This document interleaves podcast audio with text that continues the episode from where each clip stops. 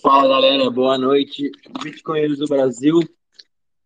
Vamos começar mais uma semana intancável, terapia de grupo para não coringar de vez. E vamos lá, vou abrir agora já para os meus camaradas aqui para darem um, um, salve e aí a gente já mergulha de cabeça na pauta, tem muita notícia intancável. Vamos lá, Dum.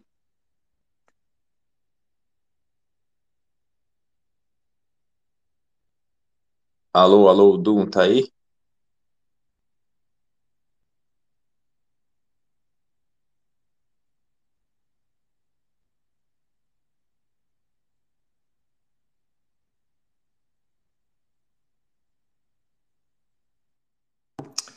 Dum tá. Boa noite, pessoal aqui de Jaraguá, tudo bem?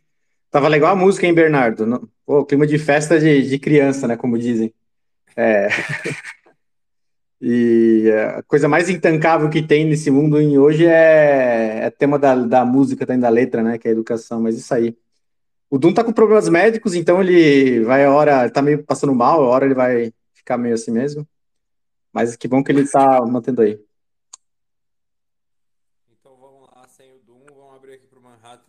Jaraguá, deem o seu boa noite aí. Jaraguá já falou, mas Manhattan, tudo bem com você? Salve, salve, impecáveis. Estamos aí mais uma noite para a gente discutir o que aconteceu no Bostil e no Mundil e evitar o coringamento coletivo. Vamos lá.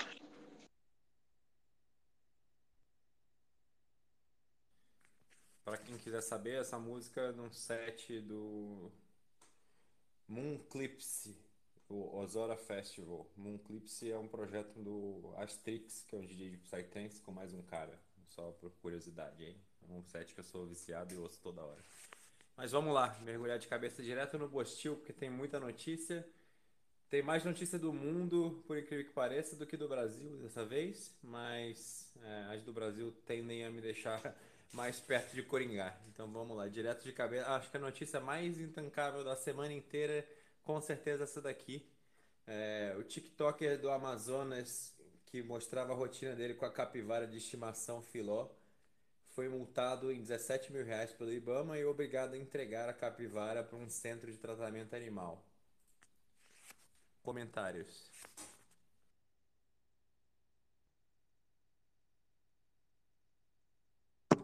Espero que esse centro de treinamento animal seja um que tenha bastante pantera e chita, vários felinos, porque capivara é legal pra caramba.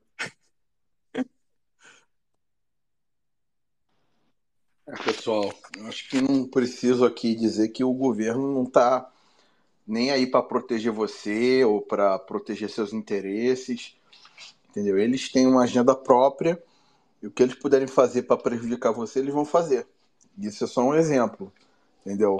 É, segundo a ética libertária, não, não existe crime sem vítima, e isso aí basicamente é uma arbitrariedade que tirou lá o, né, o cara, mal ou bem, devia ser o ganha-pão dele, né, vivia lá com os, os, os videozinhos dele lá no YouTube, tava lá cuidando do bicho, fazendo mal a ninguém, e obviamente que o governo foi lá e acabou com isso, né? Cadê ter tomado. Cadê ter tomado. E tudo. E tudo. É, certamente o Ibama tá querendo proteger a vida do pobre coitado indefeso da capivara. Não deveria ser uma estimação. O problema é que o cara parece que ele nem, ele nem pegou a capivara. A capivara que seguia ele para todo lado e bem que adotou ela. E, enfim, teve que se livrar do animal e ainda tomou uma multa de 17 conto porque os burocratas querem se meter na tua vida até cuidar do que bicho de estimação você tem. É, foda. Aproveitar uma dúvida aqui. O Marco Batalha, que está tá encerrando o canal dele, que ele mudou do Brasil, ele tem alguns vídeos lá no, no canal dele que falava justamente disso, de pessoas que estavam fazendo um bem para, para o meio ambiente, estavam voluntariamente querendo ajudar, e o Estado com regulações querendo atrapalhar, porque na verdade é tudo uma ferramenta de opressão, né? É uma ferramenta de, de impedir que você exerça suas vontades tal. E essa pauta ecológica é uma pauta muito usada pela esquerda, né? Que é meio difusa. O que, que é o ecologia, né? É o mundo, né? Tudo assim. Então, é onde eles ficam muito atuantes e estão muito atuantes, inclusive, no, a nível mundial, assim, é a principal pauta deles, porque é disperso, né? E mais do mesmo. O livro dele, o Ambientalista Libertário, ele faz até uma dedução lógica que a melhor maneira de, de você preservar o meio ambiente é você ter é, propriedade privada na natureza. É um livro bem legal, e eu até fiz uma thread em homenagem a esse livro para ele, se botar no meu perfil lá, é, é, Ambientalista Libertário, você vai achar lá, com belas imagens também de Mid Journey. Opa, estão me ouvindo aí? Agora sim. Ah, tô, tô na área. Bugou aqui o Twitter. É, é, eu, é, eu tô quase. Eu tô três dias com uma caganeira infernal e eu não aguento mais. Estou entrando em óbito aqui. Mas eu vou tentar participar pelo menos um pouco, beleza? E essa da capivara é, é um negócio que eu fiquei muito triste, cara. É impressionante o Brasil, né? É uma fábrica de fazer ANCAP isso aqui, pelo amor de Deus. Teve até um cara que mandou um tweet que assim, é, se o Ibama vier te encher o saco, às vezes compensa mais você matar o fiscal, porque a pena é menor. Então você pode matar o fiscal e tal, você cumpre em liberdade e tudo mais, sai, sai melhor do que o cara vir te multar, querer te, te arrancar o bichinho, alguma coisa do tipo. Você pode tomar uma cana maior ainda se você tiver com a imposto de algum animal silvestre do que se você matar o fiscal do Ibama. Olha que legal. Essas legislações essas legislações novas, eles ficam puxando tanta sardinha pro lado deles que acontece exatamente essas aberrações. Eu lembro que quando saiu o novo Código de Trânsito, é, se você tivesse, por exemplo, alcoolizado levemente, assim, mas um pouquinho, e atropelasse alguém, e aí visse que talvez tu pode ser linchado, coisa assim, resolvesse sair da cena para não fazer prova até contra si mesmo, que estava levemente alcoolizado, é, se você fosse para júri, é mais tu tem uma pena menor você falar que você odiava ele, você mirou nele, acelerou de propósito para matar, do que você falar que foi sem querer e tal. Porque é justamente essas legislações que acabam criando esse, esse absurdo legal. Cara, é uma piada, cara. É uma piada. Entendeu? É, é, o Código Penal brasileiro é uma piada. As leis do Bochil são ridículas Entendeu? Eu vou parar por aqui que eu já. Eu, toda que eu lembro de, de, de do Código Civil, então, é, é, é, é uma coisa assim patética. Pessoas que. Eu tenho experiência pessoal nisso, de pessoas que é, me devem até hoje dinheiro de, de honorários não recebidos. E o cara simplesmente tem coisa no nome da, da mãe, do irmão, entendeu? Não tem nada no nome, ele diz, ah, não posso fazer nada. É isso aí entendeu? Fica por isso aí mesmo, entendeu? É ridículo, entendeu? Ridículo. O Brasil não é para pessoas honestas, essa é a verdade. Eu já tô imaginando uma rata passando a maquiagem de coringa aí falando isso. Vamos lá, próxima notícia. O governo federal inova mais uma vez e agora avalia criar o um mensalão digital. Eles querem pagar influencers com muitos seguidores para defender os projetos do governo federal que, que vocês acham dessa ideia aí? Eu acho que eles já faziam isso. O Felipe Neto é um exemplo. Será que esses últimos elogios que a gente dos Intancáveis está fazendo ao Lula não habilita a gente a receber também? Tô achando que a gente pode se candidatar, viu? Pode ser, vou pedir um, um mensalão aí. Rua nele 2.0. É, pois é, a dúvida é, para mim também, isso já estava rolando já faz um tempo, né? O, pessoal acha que é orgânico todo esse apoio ao Lula, né? Você tem que ser muito idiota para achar isso. É óbvio que esses caras já estão sendo pagos. A única diferença é que antes a imprensa rotulava isso aí como gabinete do ódio, né? Quando o pessoal era pago lá, parecia ser pago para puxar o saco do Bolsonaro, era o gabinete do ódio das fake news. Agora é, é a turma do amor.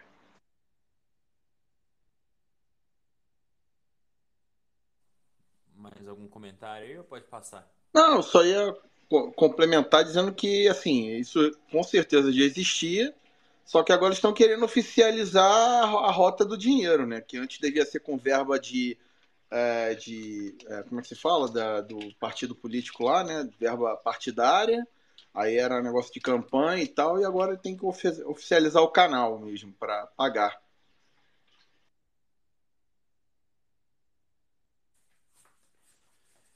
Seguindo, a PGR pediu que Sérgio Moro fosse condenado à prisão porque ele disse que Gilmar Mendes vendia habeas corpus. É, falar a verdade da cadeia nesse país. Alguém tem um comentários aí sobre isso? E aí, ah, parece que o Sérgio Moro se defendeu de uma forma ridícula, falando que foi suas palavras foram tiradas de contexto. Que agora ele é deputado, ele é senador, né? Então precisa jogar esse joguinho. Meu advogado falou que é melhor eu não falar porque eu não sei o contexto. É, o, o, Sérgio Moro, né, é a segunda vez que ele é pego, né, da, da outra vez quando foi a Vaza Jato também, eu acho que ele teria ganho muito mais capital político se ele tivesse falado, não, falei mesmo, entendeu? É um bando de picareta, ladrão, safado, entendeu? Ele, tivesse, ele tinha que ter dobrado a aposta aí nisso. Quando ele, ele fala, ai, não, é, não fui eu que falei, ah, isso foi tirado de contexto, não sei o que, para mim isso é uma atitude bem, é, bem, bem ruim, né? Ele, ele continua com o processo e não ganha capital político. Pelo menos ele poderia ter, ter ganho é, capital político em cima disso aí. Exato. Que nem quando você é cancelado pelos militantes de esquerda por ter falado alguma coisa que, que é real se você pede desculpa, acabou. Os caras vão comer seu fígado. Agora, se você fala, falei isso mesmo, porra, é verdade, e quem não gostou que se foda, você acaba tendo uma ascensão meteórica nível Jordan Peterson. São vários e vários exemplos de pessoas que foram canceladas e explodiram de crescimento. É, o Moro teve outras oportunidades também para criticar o STF, mas ele sempre quis fazer esse joguinho aí, né, da política, de não, eles são muito bons, não devemos questionar decisões do Supremo e tudo mais. E agora está aí a, toda a artilharia voltada a qualquer um que não seja amiguinho do PT. Então vai acontecer exatamente o que o Olavo falava há muito tempo, né, de que eles vão colocar a força da lei somente para os inimigos. Para os amigos vai ser só coisa boa, é bolsa, é, é, é grana, é poder, é cargo legal, tudo bom, né? Se você, se você tá do lado certo, tá tudo certo para você. Se você tá do lado errado, você vai ser multado, preso por qualquer coisinha. Saiu da linha, já era, amigo.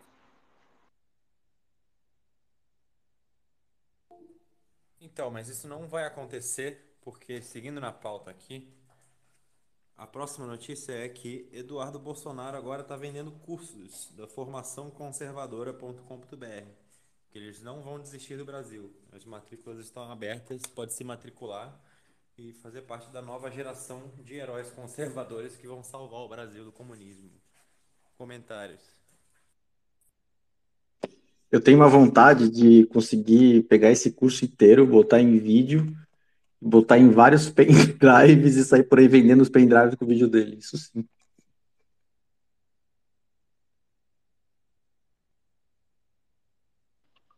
Muito bom, Jaraguá, muito bom. É, pessoal, tudo que é influencer de direita, conservador, você pode notar que tem um curso, tem um, uma página, né? Eu acho muito difícil você ter a pessoa que está ali dando a cara a tapa pelo simples desejo de querer realmente ajudar, entendeu? Isso aí é sempre, sempre ver um monte de promoção própria, é, vender, querer é, é, monetizar em cima de, disso aí. O que eu acho que, sabe, é, já tem. O Brasil já deve ser um dos únicos, se não for o único país do mundo, que a gente oficialmente paga partido político, né, com dinheiro público. Que pra, já é um absurdo por si só. Mas, enfim, é, para por aqui. É isso aí mesmo. Essa família aí sempre surpreendendo, né? Primeiro teve o calendário da Bolsonaro Store, o calendário patriota. Agora tem os cursos do Eduardo Bolsonaro. É, é isso aí que vocês falaram. É, a direita no Brasil ela está muito mais preocupada em, em, vender livro e curso. Entendeu? Não tem uma unidade, não tem uma estrutura da galera se juntar e reagir e, e montar uma estratégia. Não, é cada um por si. E aí, quando deu a merda agora, cada um vai tentar vender os seus cursos e livros e, e foda-se o resto, entendeu? Então não tem oposição, não tem nada. Os caras pintam e borda, faz o que quiser e a direita vai estar ocupada tentando vender cursinho no Hotmart. É isso que vai acontecer.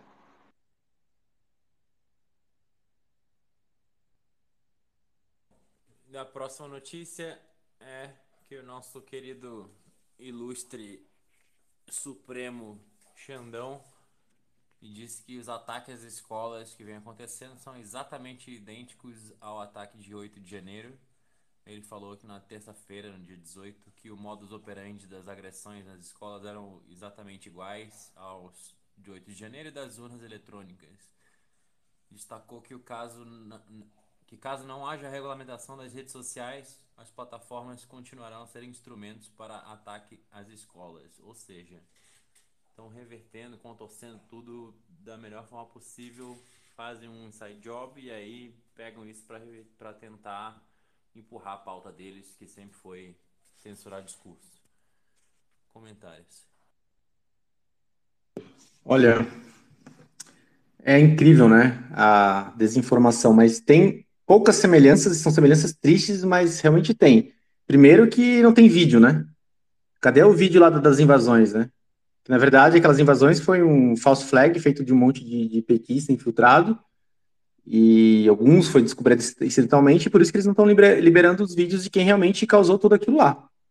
Né?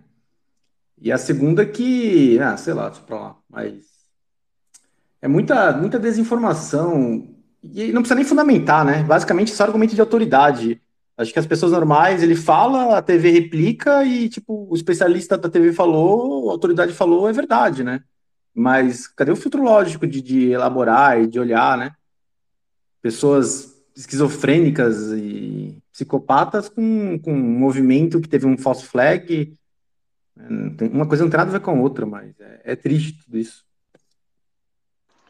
É, isso aí é, Sabe, pra, imagina a pessoa que é vítima disso, né? Algum pai que foi vítima de um atentado desse, e você ouvir o, o, ilustríssimo vagabundo maior aí associando isso com a invasão do Capitólio aqui. É, é muito zoado, né, cara?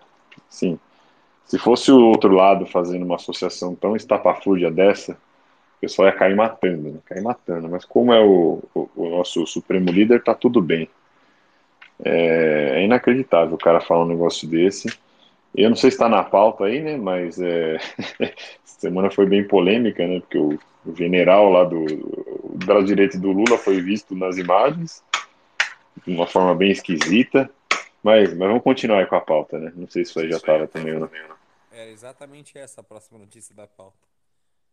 Invasores receberam água mineral de militar e também cumprimentaram membro do GSI durante ataques do 8 de janeiro.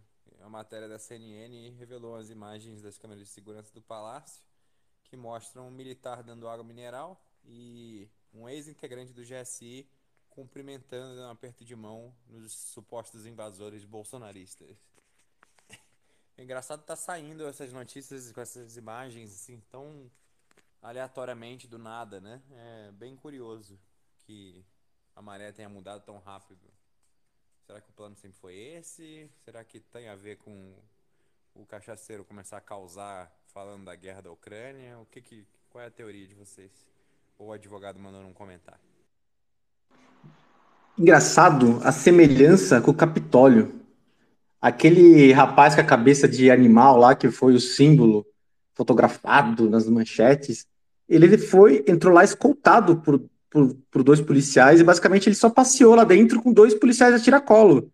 Né? As semelhanças do Capitólio brasileiro com o Capitólio americano não param de me impressionar.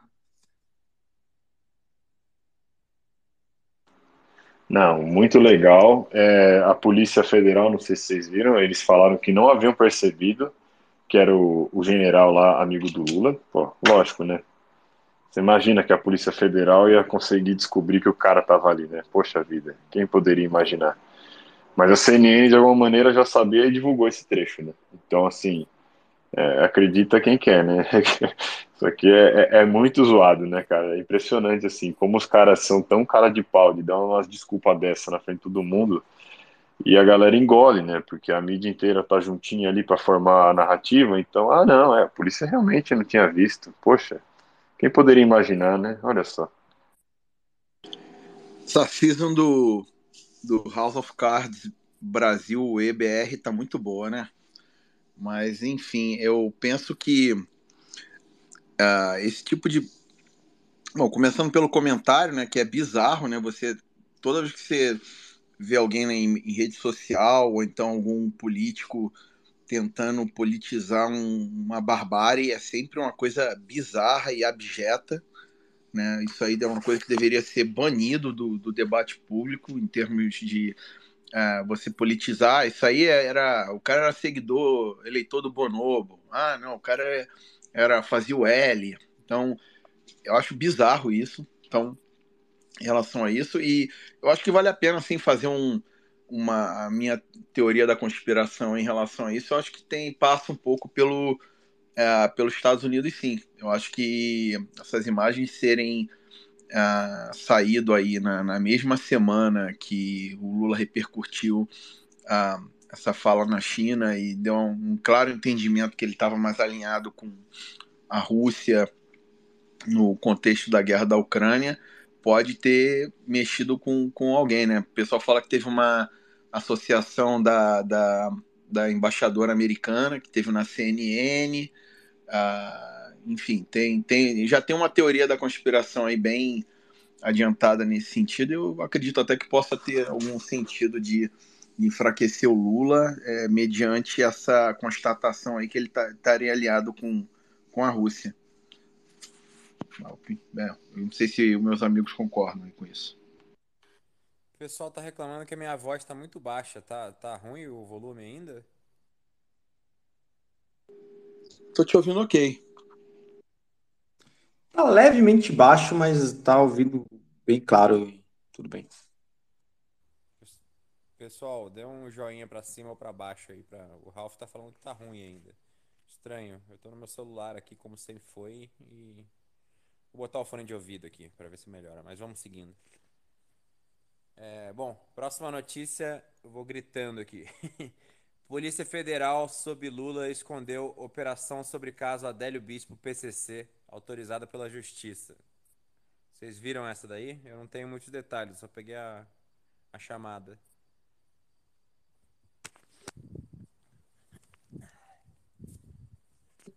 Então. Fala aí, Bruno, vai. Não, eu também não vi muitos detalhes disso aí, mas é você vê que, assim, o, o Adélio, lembra que quando ele, quando rolou tudo aquilo lá, é, ele teve também... Eu tô, eu tô ouvindo minha voz duas vezes aí, acho que é o som do Bernardo. Estou ficando, estou ficando confuso aqui. Agora parou. É, quando o Adélio deu a facada, não sei se vocês lembram que também registraram lá no sistema do, do palácio que ele estava lá, né? Alguém milagrosamente registrou que o Adélio Bispo naquele dia estava visitando Brasília. E não dei nada, né, cara? É um barato o Brasil também. Tipo, as coisas acontecem, várias coincidências incríveis e nada é investigado e fica tudo por isso mesmo. Ninguém sabe quem pagou o cara, ninguém sabe quem financiou. Ele era maluco, ponto final. Vamos, vamos passar um pano nisso. E, e aí foi isso. Meu áudio melhorou aí, pessoal. Dá um joinha para cima ou para baixo, por favor o grande detalhe do Adélio, né? Que é inacreditável, né?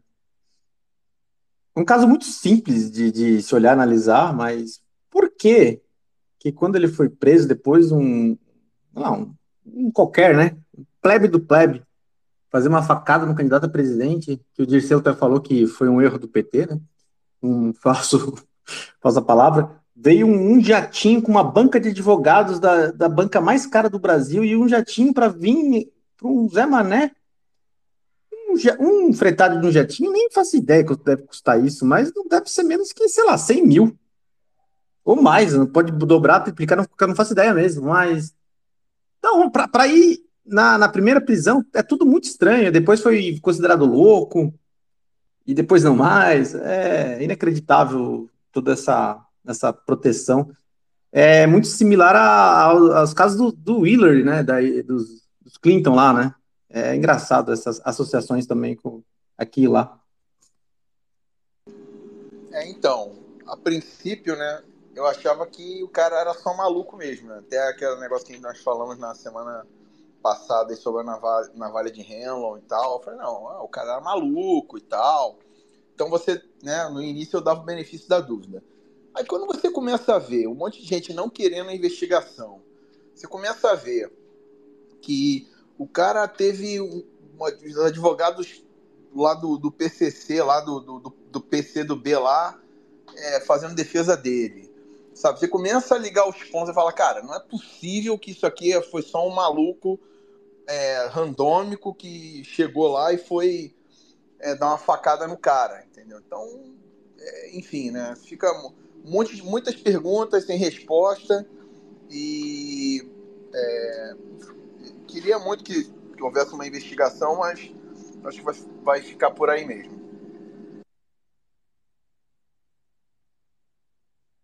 Bom, pessoal, eu tô com problemas de áudio, que eu já troquei de dois fones de ouvido, o pessoal continua não me ouvindo. Então eu vou ter que ir gritando e vai ser assim mesmo. É, tá muito, muito ruim.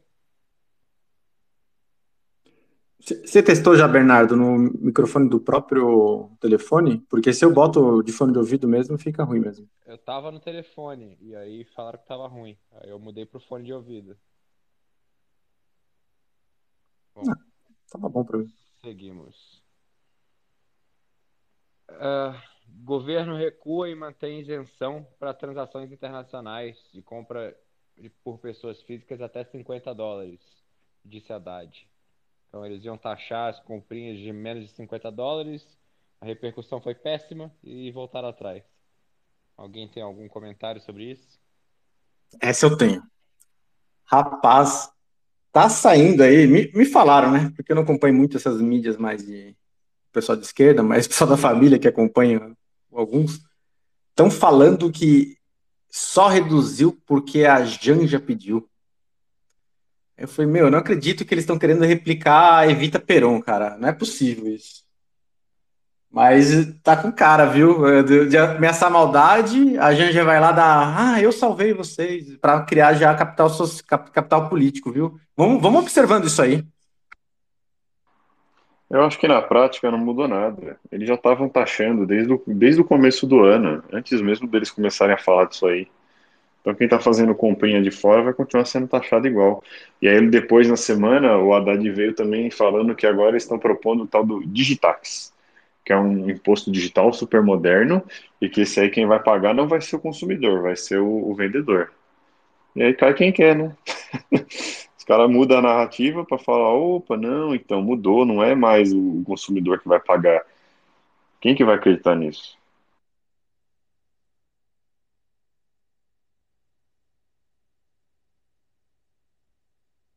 Cara, o cara para não entender que não faz diferença quem cobra, quem paga o imposto, que no final do dia todo mundo paga o imposto. Ele tem que ser muito burro, tem que ser quadrúpede mesmo. É, é economia básica, da mais básica possível. Oh, vamos só lá. Por, só por curiosidade, Bernardo. Você tá. Qual é a definição de um petista, não é a mesma? De um quadrúpede? É, mais ou menos isso. E para fechar a semana aí de notícias do Bostil, essa foi até engraçada. O Lula, numa das palestras aí que ele deu, ele falou: nós temos quase 30 milhões de pessoas com problema de desequilíbrio de parafuso. Comentários. É um... Vai lá, Jaraguá, depois eu falo. Não, só comentar que é o povo coringando, ele já tá percebendo. Não, sensacional. Ele colocou no mesmo balaio todo mundo, qualquer deficiência. Então, pessoal do autismo, né, o pessoal que tem algum transtorno é, mais leve e tal, ele colocou todo mundo no mesmo balaio e ele ainda fez um elo disso com os massacres nas escolas. Então ele meio que está falando que assim, é, o problema é que essas pessoas que têm o desequilíbrio de parafuso, elas podem sair matando todo mundo. Então ele, ele fez assim, foi um desastre a comunicação dele, né? Ele ele tá totalmente dilmado, né? Ele, toda vez que ele abre a boca é para falar uma merda dessa. E aí já correram atrás, né? O, o Twitter dele ele já tá falando que ah, estou buscando melhorar e tal. Só que, cara, não é ele que escreve o Twitter dele, né? É alguém lá, algum marqueteiro do PT que bom, escreve aí alguma coisa para tentar passar um pano mas que no final das contas nem, nem o Lula sabe o que está sendo escrito no Twitter dele, ou, ou, alguém realmente acredita que ele está preocupado com isso, né? Então ele mandou essa, teve um monte de gente já que ficou inconformada, não, você está ofendendo todo mundo, não sei o que, capacitista e tal. Só que muitas dessas pessoas fizeram L, né? Tem muito artista aí, Marcos Mion e tudo mais, a galerinha eles fizeram L com, com gosto, e agora estão vendo o Lula soltar um monte de bosta e ficam, oh não, nossa, que coisa horrível que você falou, né? Acho que todos eles votaram naquele Lula por telepatia do Arminio Fraga e o pessoal esqueceu de descobrir quem era o Lula de verdade. É, eu ia mencionar essa, esse lance do Marcos Mion porque esse é foi um exemplo bem clássico, né? Ele, o Bolsonaro fez uma lei para favorecer pessoas a, a, é, com autismo, deu o nome da lei para o filho dele, né, para o filho do Marcos Mion, o nome da lei é, é, é, esqueci o nome do filho dele, não sei se é Ramon, esqueci. Mas é o nome do filho dele, o nome da, da lei. Aí o cara vai, faz o L e toma essa invertida. Entendeu? Então é, tem que rir, entendeu? Vou fazer o quê, né? Não que eu esteja, acho que o Bolsonaro é melhor, isso, aquilo, entendeu? Tudo bem que é, é, é, melhor que esse desastre, mas, mas é só uma, uma falha clara aí de, de, de, é, de consideração, né? De, de você ter uma, uma gratidão aí para quem fez alguma coisa né, por você.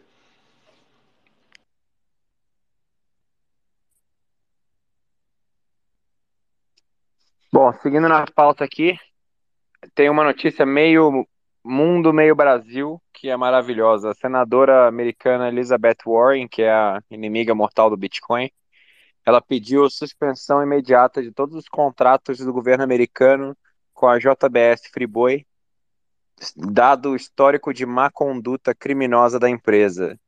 Coincidentemente, também dias depois do Lula falar sobre a guerra da Ucrânia. O que, que vocês acham disso? Sido. Vai vir mais sanção se o Lula não calar a boca. E eu vou estar tá lá dando risada da cara dos petistas. O Joesley lá e o irmão dele não foram na comitiva da China também? É meio, foi meio batom na cueca mesmo, né? É, não fiquei sabendo se eles foram para a China, mas devem ter ido, né? São, são queridinhos do, do Lula desde sempre. Então não duvido nada que tenham ido.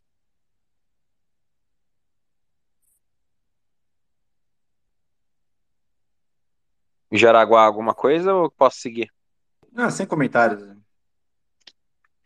Essa notícia aqui é maravilhosa. Troféu Darwin da semana.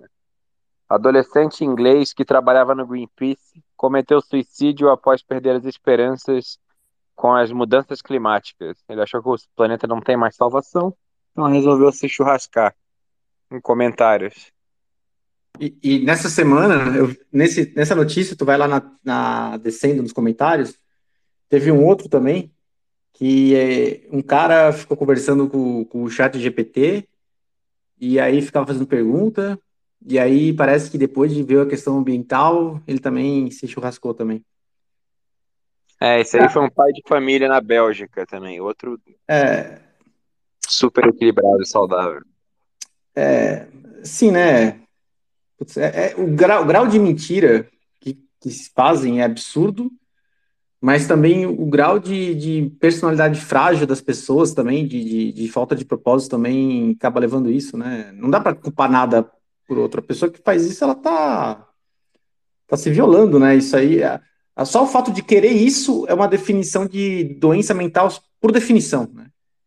Então, não dá para botar em causa externa, é a pessoa que acha algum motivo aleatório para isso, só que é tudo ruim, né? É, a fraqueza das pessoas é, é ruim que se, se nossa sociedade normaliza a pessoa ser fraco, porque se você for fraco, você fica no coitadismo, você ganha atenção, e aí tadinho, né? Aí valoriza essa, essa busca de não reconhecer que cada indivíduo é único, de tentar nivelar todo mundo igual, que é uma fantasia, porque não existe igual, igualdade, faz com que gere esse coitadismo de ai, tá, né? para tentar ter, ter atenção e ter pena. Só que na verdade, você tem que buscar ser forte, né? Se melhorar cada dia, ser produtivo. É outra cultura, né? É uma pena tudo isso. É. é uma, um misto de, de pena com um pouco de darwinismo aí também, né? Porque, pelo amor de Deus, né, gente? Se for rascar por causa de, de chat com GPT, é, é uma coisa que o cara já, muito certamente, já tinha tendências suicidas e isso só foi a cereja no, no topo do bolo aí, né? Eu é, não tenho muito a acrescentar, não. Só notícias que a gente deveria ficar chocado, mas hoje em dia a gente olha e fala. É, já dava para imaginar que algo assim ia acontecer.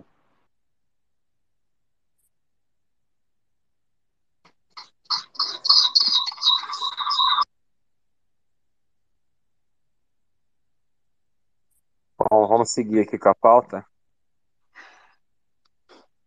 Uh, o prefeito vegano de Nova York disse que os alimentos de origem animal contribuem para a crise climática e recomendou que fossem removidos cada vez mais. Provavelmente vão começar a remover gradualmente via legislação e imposto, mas a fala dele foi a seguinte: a grande maioria dos alimentos que contribuem para a nossa crise de emissões estão em produtos de carne e laticínios.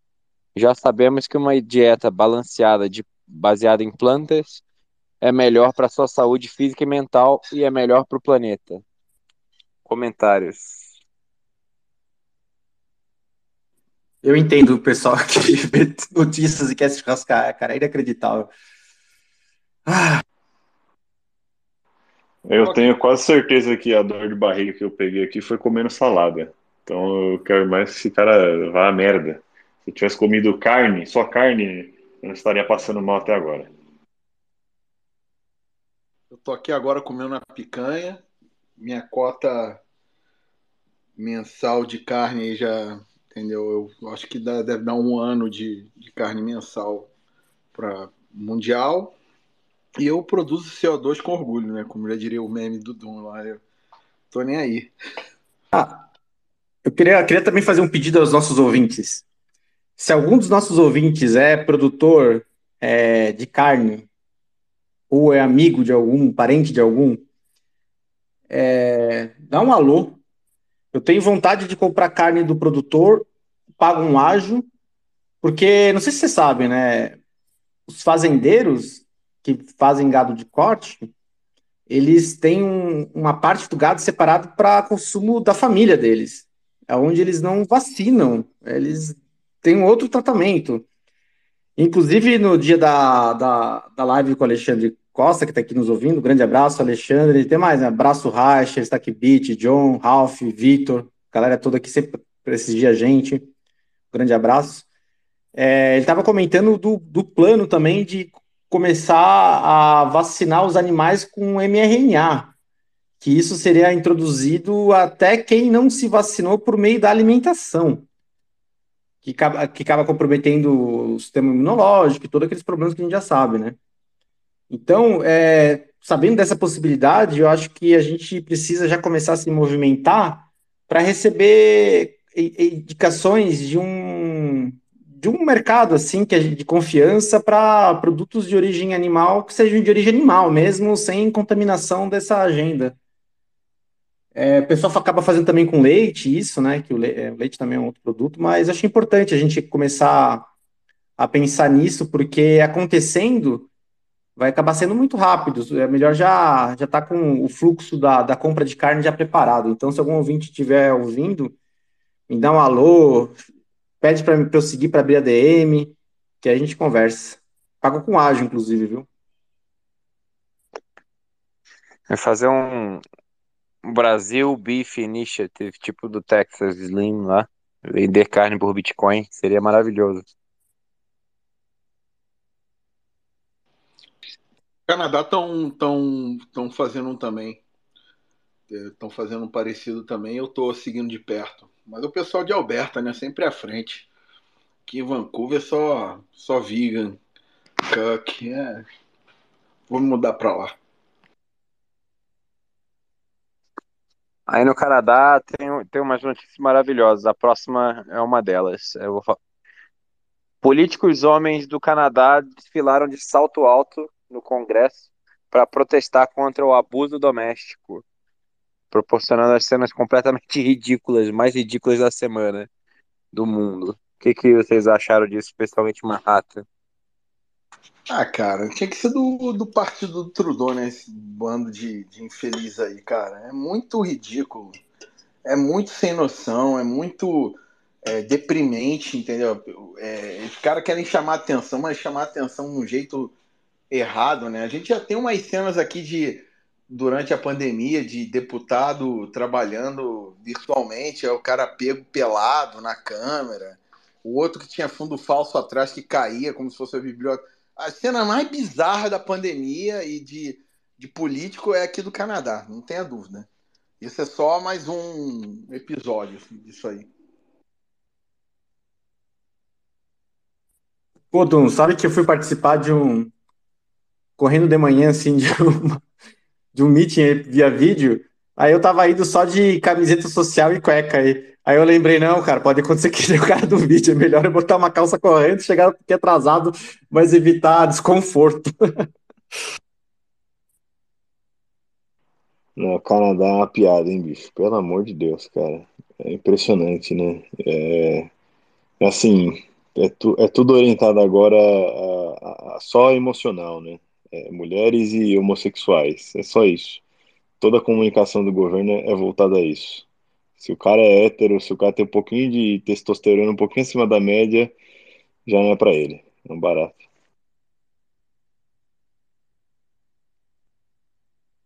E no país de Gales, parece que as autoridades lá do, da região querem mudar o nome de uma montanha chamada Faróis de Brecon, por preocupações com as questões de mudança climática. Segundo eles, o símbolo de um farol flamejante que emite carbono não se encaixa no ethos do Parque Nacional, que é uma organização que pensa na ecologia.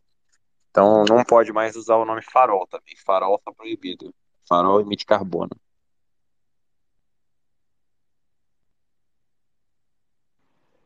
É. Nada a acrescentar, né? Meu Deus do céu.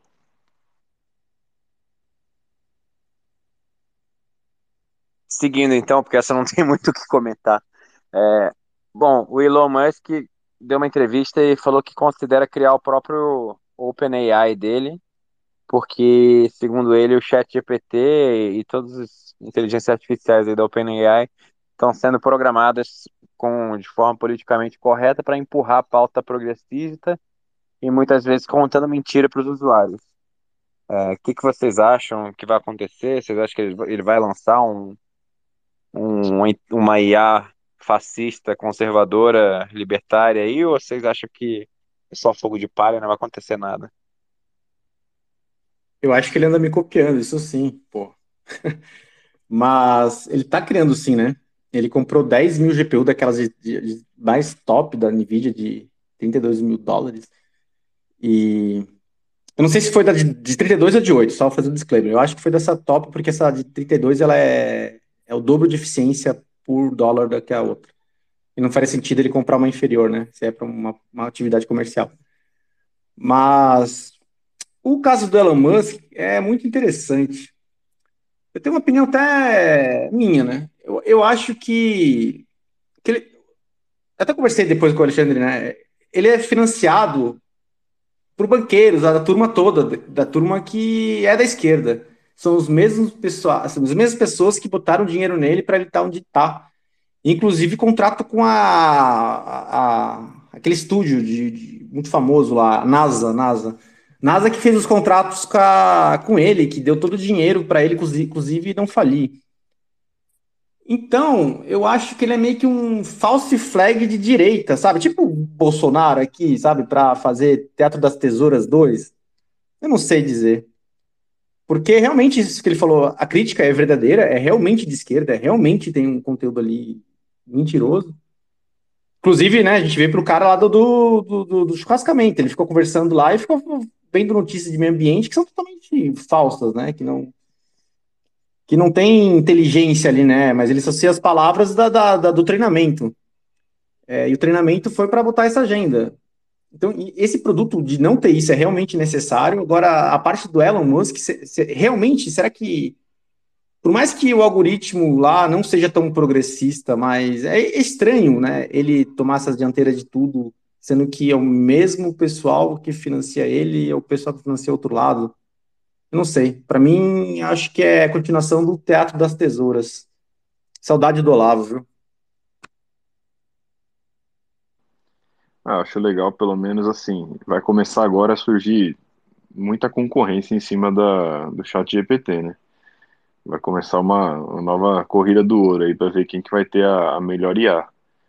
Então, assim, o, o Elon Musk é essa figura controversa, mas, é, de certa forma, eu acho que o que ele está fazendo, pelo menos aqui no Twitter, está ajudando bastante. Ele, ele melhorou bem, tanto tá tão bom que provavelmente vai ser banido do Brasil logo logo, né? O STF vai querer banir o Twitter aqui, com certeza. Eles já estão fazendo fact-checking até na Miriam Leitão, então, tipo, eles perderam totalmente o controle e se o STF e a turminha não controlar, eles vão querer banir, eles vão inventar alguma desculpa. Mas tomara que ele realmente também entre nessa, e quanto mais opções a gente tiver, melhor, né? Quanto mais concorrência, vai ter disputa por qualidade, por preço, então, sempre bom.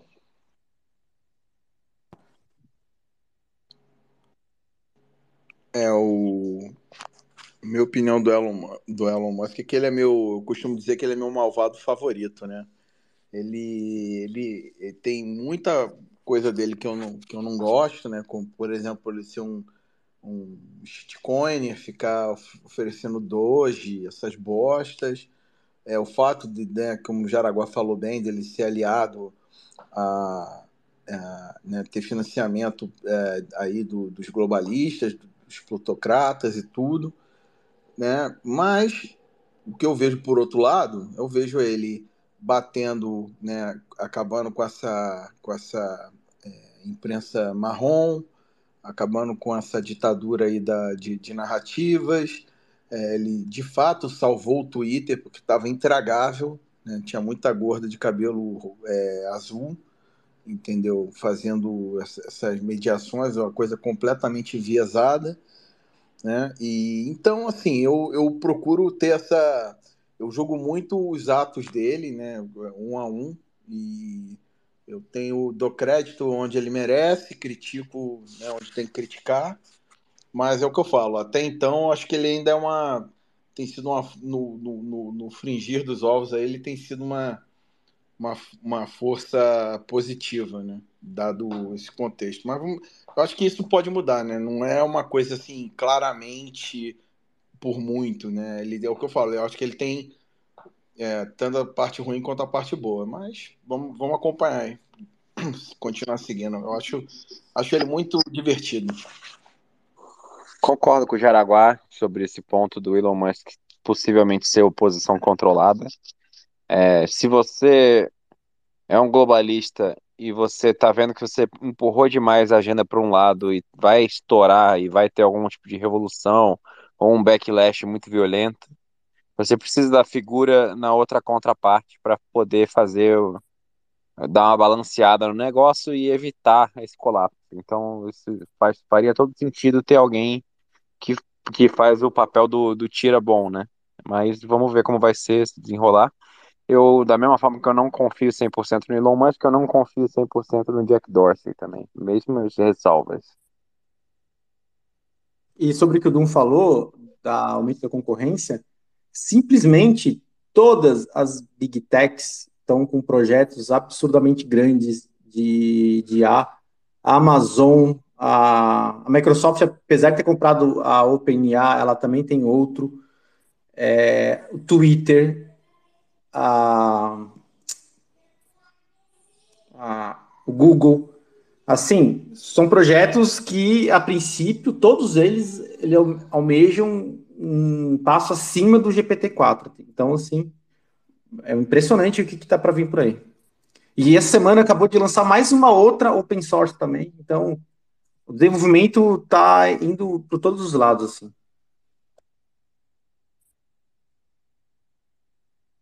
Seguindo a pauta aqui, então, Tribunal de Contas Europeu propôs que o sofrimento animal fosse refletido no preço da carne na Europa, provavelmente através de impostos.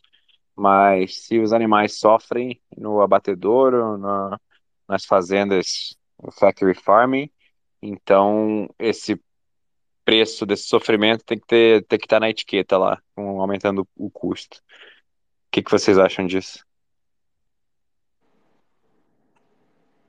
Ah, é, eu acho que é mais só, só mais uma justificativa para aumentar o preço, né? Tacar imposto e justificar, né? Como se fosse aí uma, uma um microcosmo aí do, dessa questão do, do aquecimento global, né? Justificar é, uma, uma narrativa para tacar imposto em cima de todo mundo. É, exatamente. É, a gente sabe exatamente o tipo de ataque que eles vão fazer, eles vão empurrando várias e várias narrativas simultâneas ali, mas com o mesmo objetivo, né, de tentar reduzir o consumo de carne. Então eles vão falar que é por causa do clima, é por causa do sofrimento, vão tentar aumentar o preço, vão produzir escassez.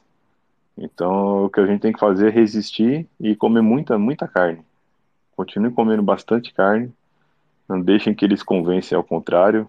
Aliás, tem uma toda uma toca do coelho, né? Acho que a gente já falou aqui algumas vezes, mas é um negócio bem assustador. Se você entra nessa toca do coelho para entender é, por que, que a dieta hoje é tão focada em, em cereais, é, a história do Kellogg's, que é muito assustadora, tipo, negócio doentio pra cacete.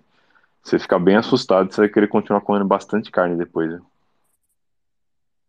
E não à toa, os grupos que comandam esse oligopólio de alimentos são os mesmos que comandam o oligopólio da indústria farmacêutica, né? Tem uma simbiose aí também. o interessante disso é que quando você entra nessa toca do coelho e você verifica os resultados efetivos e não o que a, a falsa ciência enviesada ela acaba criando, e tem coisa que nem é da, da, da, dessa falsa ciência, inclusive, só é publicado, eles, eles ficaram décadas falando exatamente o oposto do que é bom. O oposto. Não teve uma que acertaram. Margarina, ovo é ruim, carne é ruim. É só, só o oposto. Subverter tudo, tem que fazer o, o, contrário. Então não é à toa, né? Acho que aquele não é idiotice, burrice, né? Para ser tudo o contrário, estatisticamente isso aí é impossível. Então, é, e essa agenda do combate à alimentação, ela está avançando bastante, né? É, não sei o que vai ser dos próximos anos, porque teve aquele monte de descarrilhamento nos Estados Unidos, um monte de área produtiva está agora impossibilitada de, de, comercializar, como na Ucrânia, como naquela área do norte dos Estados Unidos, onde teve um acidente com produtos venenosos, químicos. Tem a Argentina, que no seu esquerdismo faz controle de, de câmbio e meio que impede comercialmente também de exportar. Tem a pauta de fertilizante para impedir o fertilizante em vários países do mundo, estão tá, tentando trazer isso para o Brasil também. No Brasil estão querendo propor também descanso obrigatório para a terra para reduzir a produção na marra. Teve, parece que uma estatística de incêndios em, de, em depósitos de alimentos, que são aqueles silos de grãos, é, estoques assim, que, que, queimou esse ano é algo tipo que, sei lá, 10, 15 vezes o que queimava normalmente por, num período normal. Então tá tudo muito estranho isso aí, vamos ver no que vai dar. Lembrando que o maior dono de terras dos Estados Unidos é o tio Bill Gates, né? Um fato curioso também. Para não plantar, né? Ele compra a terra para ficar parado. A carne dele ele planta no laboratório de minhoca geneticamente alterada, que também são as startups que ele investiu bilhões ali. Uh, bom, vamos lá, seguindo a pauta. Teve um vídeo que viralizou essa semana que foi bizarro de um ativista trans gordão nos Estados Unidos dando palestra, é, se vitimizando, como sempre, falando das criancinhas coitadas que vivem em famílias onde não aceitam é, a identidade delas, porque elas querem transicionar e virar outro gênero, e muitas vezes os pais não aceitam. E no final ele estava defendendo que as escolas nos Estados Unidos reservem o direito de não contar para os pais que os seus filhos se identificam como trans. Ou seja, você manda teu filho para a escola, vem um gordo desse alucinado, doente mental, e começa a falar um monte de groselha e confunde a cabeça da sua criança, a criança resolve entrar na, na, na mesma loucura, resolve virar trans, e aí a escola ajuda a esconder isso dos, dos pais até que seja tarde demais.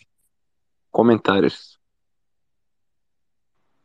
A agenda completamente satânica, né, cara? É um negócio inacreditável. E toda semana tem uma dessas, né? É algum show de drag queen pra criança, é algum traveco falando que os pais não têm direito de opinar sobre a sexualidade dos filhos. Assim, é impressionante, né? Eu também teve uma, não sei se tá na pauta aí, mas é, ia ter a parada gay lá na Flórida, e aí o DeSantis falou que, ó, pode até ter a parada gay, mas não pode participar criança, tá? Aí eles cancelaram a parada gay.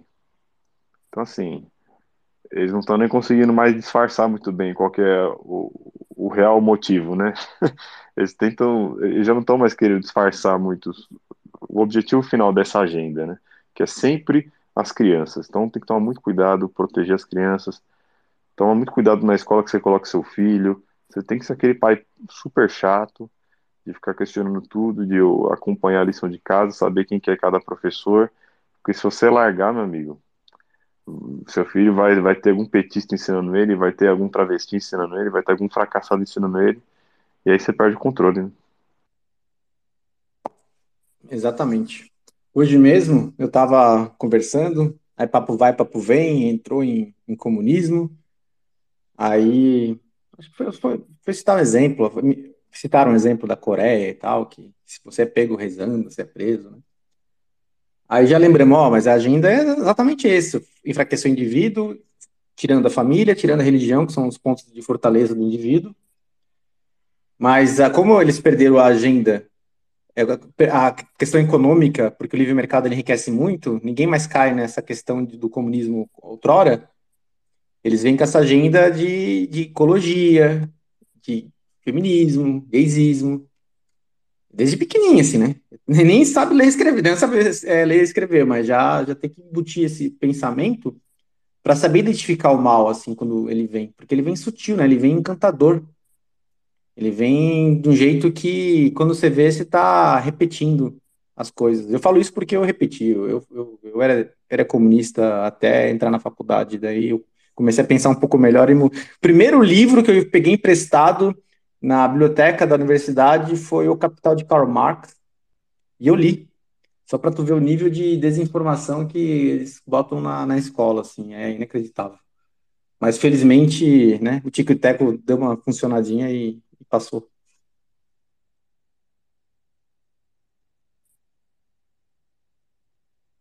É, eu nunca fui comunista, sempre fui odiei comunismo, mas não entendia muito bem por que, era tão empurrado goela abaixo. Eu fiz USP, economia, e tinha uma matéria que era clássicos do pensamento econômico.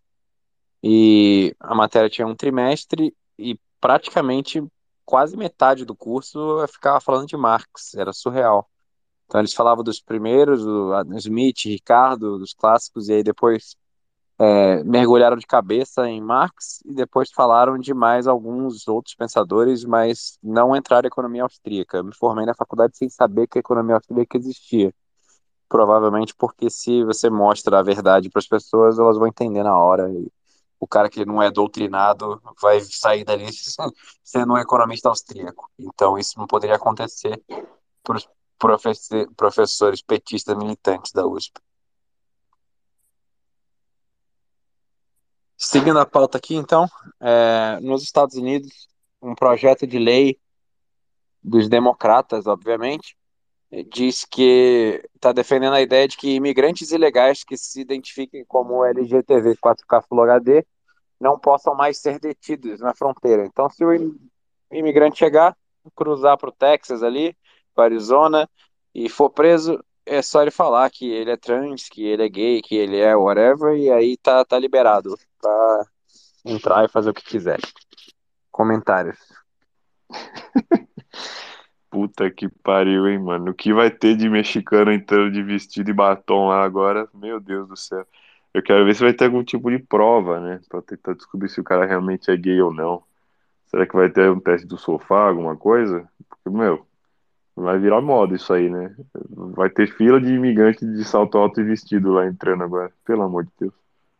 Eu tô pensando em organizar aqui uma, uma excursão. A gente compra todo mundo passagem pro México, vai ali para para a cidade mais próxima.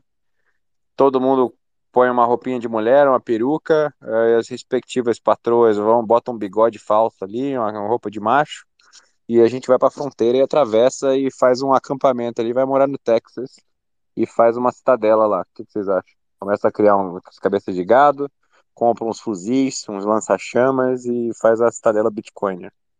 Totalmente brasileira e ANCAP que burlou o sistema. É, fenomenal, né? É, cada, é cada uma que aparece. Eu, isso aí é o tipo da coisa que fala, não, isso aí não pode ser verdade. Não, não tem como isso aí ser verdade, sabe? É muita. É muito coisa sem noção, entendeu? E aí quem diz que, que né, como você falou, se, se eu vou lá, boto uma peruca, uma roupa de mulher, falo, não, eu sou trans. Não, quem, quem que vai falar que eu não sou, entendeu? É meio bagulho muito surreal, cara. Não dá nem pra, é, é, pra entender como é que as pessoas chegam no, no, numa, numa coisa dessa, numa determinação Bom, dessa. O gordão trans que deu a palestra da última notícia, ele era um cara, só tinha o cabelo comprido, e ainda chegou a falar que era namorado de uma mulher linda e namorada de um cara, enfim, ele não sabia nem que porra que ele era, mas ele ao mesmo tempo era namorado e namorada de, não sei se da mesma pessoa, que também era de vários gêneros. Então, assim, você pode fazer o que você quiser. Você pintar o cabelo tá ótimo, mas se você quiser ir com a tua cara, com a tua roupa de homem, falar que é mulher e falar grosso, e tá tudo certo também. Acho que não, hoje em dia ninguém pode questionar. Você é o que você quiser. Então, mas eu fiquei até pensando assim, né? Lá no, no meio da fronteira, né? Naquele deserto. Aí você com o vestido e sei lá o que, é pego por dois policiais, né? Aí você fala, ah, eu sou trans. É, é mesmo? Prova. Vou até fazer um roteiro de um filminho aí lá de... ai, ai. Hoje em dia tá liberado para todo mundo ser o que quiser, menos para capivara filó, que não pode ser cachorro. Ela não estava liberada pelo IBAMA. Então, seguindo a pauta aqui, as reservas de dólares do Banco Central da Argentina estão negativas em 5 bilhões de dólares. Pela primeira vez na história, um banco central entrou no cheque especial. Eles começaram a sacar parte dos depósitos bancários em dólar dos consumidores é, e agora a única forma de reverter é vender quase todo o ouro que a Argentina tem. Agora, o que eu pergunto para vocês é: quem é o maluco que deixa dólar num banco argentino? O que, que esse cara tá pensando? Não, é um barato, né? Eles parece que estavam mentindo, né, para as pessoas. Então o pessoal que depositava lá nem sabia que o dólar estava sendo usado. É, enfim, né? É tipo, rug pull total na galera. É isso aí que você falou, cara. O, a, a oposição lá, né, na Argentina, o, esqueci o nome do cara, um esquisitão. Acho que tem tudo para ganhar, né? Não tem como continuar essa, essa desgraça, esse Augusto, não sei do que. Ele falou que tá pensando em dolarizar o país, né? Abrir mão de ter uma moeda própria e dolarizar, o que pode ser uma saída aí para os argentinos até algo que a Venezuela começou a fazer meio, meio torto, mas está fazendo e já melhorou bastante a, a, condição de vida. Porque realmente é país bananense aqui da América Latina não tem, não tem condição de ter moeda própria, né? os caras só fazem merda.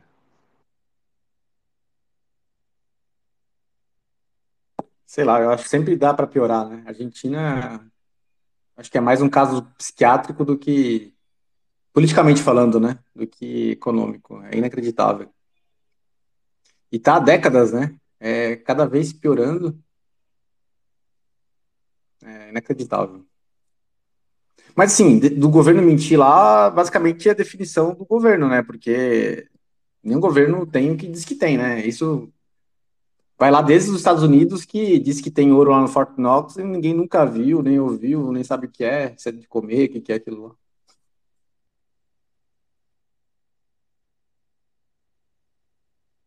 A situação azedou também na Bolívia, que a escassez de dólares também é gigantesca lá, e o Banco Central está procurando comprar ouro para aumentar as reservas. E circulou aí umas imagens de milhares de pessoas esperando em filas do lado de fora do Banco Central para tentar comprar dólar. Então é o que vocês falaram, um país bananense está cada vez mais mais assustadora a situação e a tendência é que todas as moedas aqui do, desse chiqueiro colapsem muito antes do dólar, assim, na teoria do, do milkshake.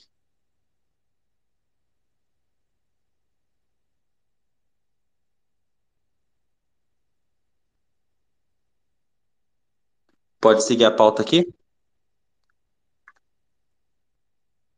Pode, pode. Bora.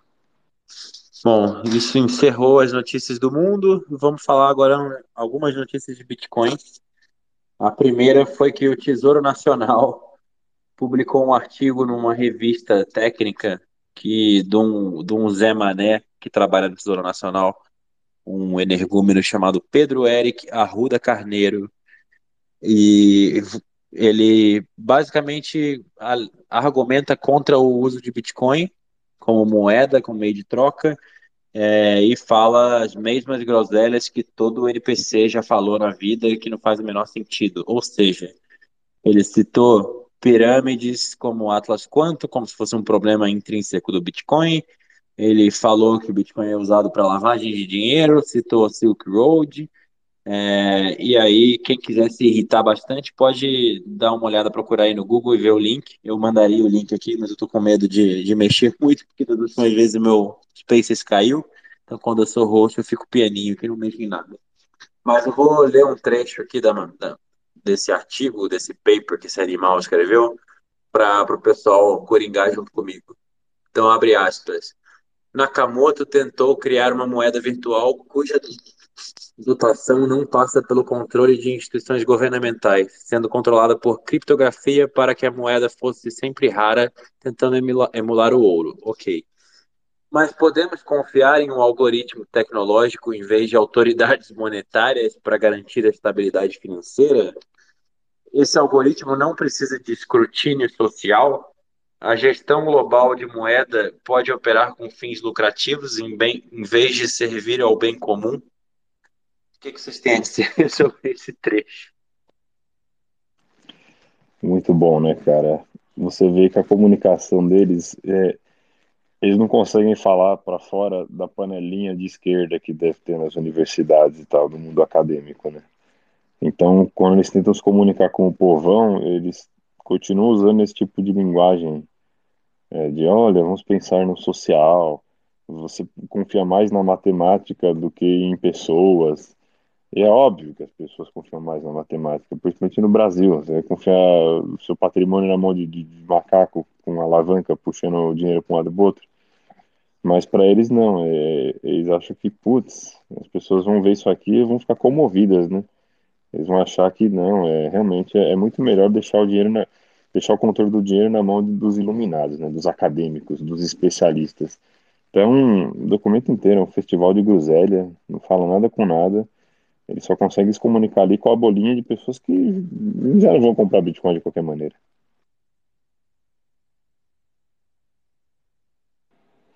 É, eu acho que uma coisa que é muito comum aqui fora, né, que, que é uma percepção, as pessoas aqui elas têm, é, por viverem em uma economia, né, entre aspas, né, mais estável, elas não conseguem perceber o quão importante é de desvencilhar o controle monetário do Estado, né? Ele, o pessoal acha que não, tem o dólar, moeda forte, uh, né? Tava até antes da pandemia, né? Eu acho que isso era uma era uma coisa mais é, é, homo, é, homogênea. Eu acho que agora até tem gente que já acordou um pouco para isso. Mas quanto mais ferrado for o país, ou mais fraca for a moeda, né? Que é, é clara essa percepção de impressão de dinheiro, de desvalorização da moeda através da inflação e tudo isso, mas essa percepção ela, ela, ela muda.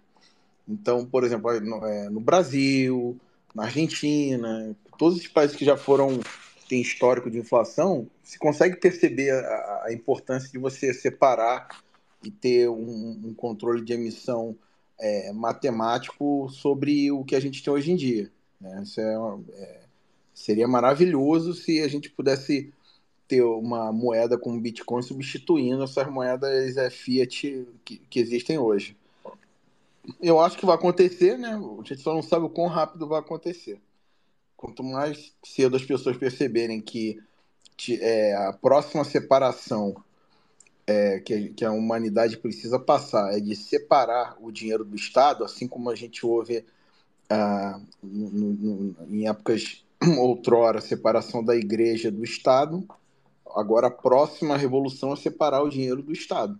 Quando nós chegarmos nesse, nesse, nesse, nesse ponto, não que o Estado vá acabar do dia para a noite, mas pelo menos a gente vai ter com certeza uma diminuição drástica, uma, uma, uma economia vai melhorar 200%, é, o Estado vai parar de, de, de gastar dinheiro com bosta que não faz sentido nenhum. Agora, quem não quer que isso aconteça? Quem está no poder, os donos do Fed, os donos do, desses, do, desses cartéis, entendeu? Esses esse são os nossos inimigos aí que a gente tem hoje em dia. É, é inacreditável a alienação crítica das pessoas. Né? Inacreditável. É, até tudo bem, do meu ponto de vista, assim, você falar, ah, isso é besteira, isso é fraude. Por quê? Porque eu falei isso. Só que depois de falar duas, três vezes, eu resolvi fundamentar por que, que eu falei isso. Aí que comecei a entrar na tapa do com ele, comprei um pouco, nem entendi direito, mas assim, ao pesquisar para falar mal, que o objetivo era falar mal, eu queria fundamentar eu falar mal, né? Eu, poxa, não é bem assim, né?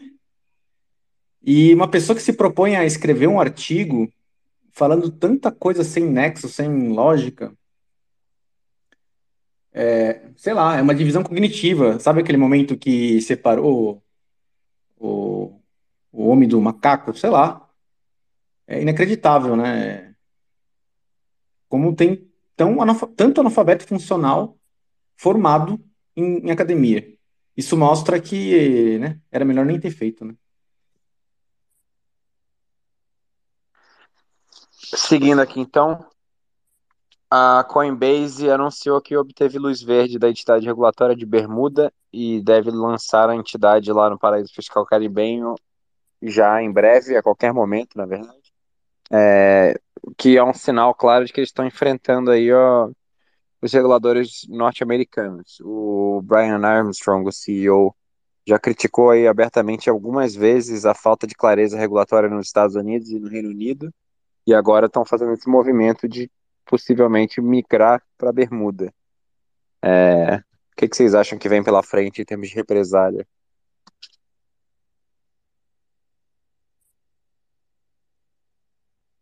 Só volta ali, Bernardo. Eles vão mudar para Bermuda? Porque porque tá com um ataque Ele criticou múltiplas vezes a falta de clareza regulatória, é, de não ter um, um framework regulatório apropriado nos Estados Unidos, e agora eles anunciaram que tiveram sinal verde da entidade de Bermuda, de regulatória, para migrar para lá a entidade. Se eles vão fazer alguma um spin-off, fazer alguma operação extra, ou se vão migrar totalmente a operação da Coinbase para Bermuda, a gente não sabe ainda. Mas é essa notícia.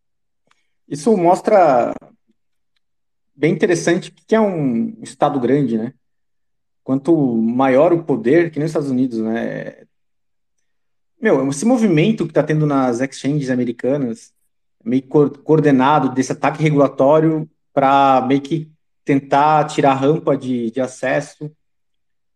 É, sabe, faz aquela meio chantagem política regulatória para conseguir o que quer, conseguir as bases de dados. E só digo o seguinte: quem que é, abre um negócio assim tão relevante, é, com sede em um país tão forte juridicamente, é meio incoerente isso, assim. Já deveria ter aberto, né? Bermudas, que nem a BitMEX fez lá, lá em Seychelles, lá, uma ilha no meio do Índico, lá, no meio do nada. E ainda bobeato vai ver que o dono disso tá em Panamá e o dono disso, disso tá lá na Coreia do Norte, sei lá. É, que nem a Binance faz, né? Quer é usar os incentivos para você conseguir o que quer, porque é, é um ataque regulatório, de certa forma, né? E os países pequenos, por outro lado, como Bermuda, Panamá, Seychelles, até Hong Kong era, né? Agora virou, da China, não é mais país pequeno, agora mudou tudo, né? É, como eles são bem pequenos, eles fazem essa concorrência regulatória também. Então, quem é empreendedor acaba se beneficiando dessa concorrência com mais benefícios, né? Então, louco é quem abre um negócio tão relevante desse lá ou aqui, sei lá. Quem que está pensando em empreender, tem tanto país legal para no Caribe para abrir, e tem tanta empresa de rampa de acesso, Fiat, que, que o pessoal que vende para AliExpress, que vende. Não, não precisa ter PJ aqui se for uma coisa de tecnologia, sabe? Não precisa.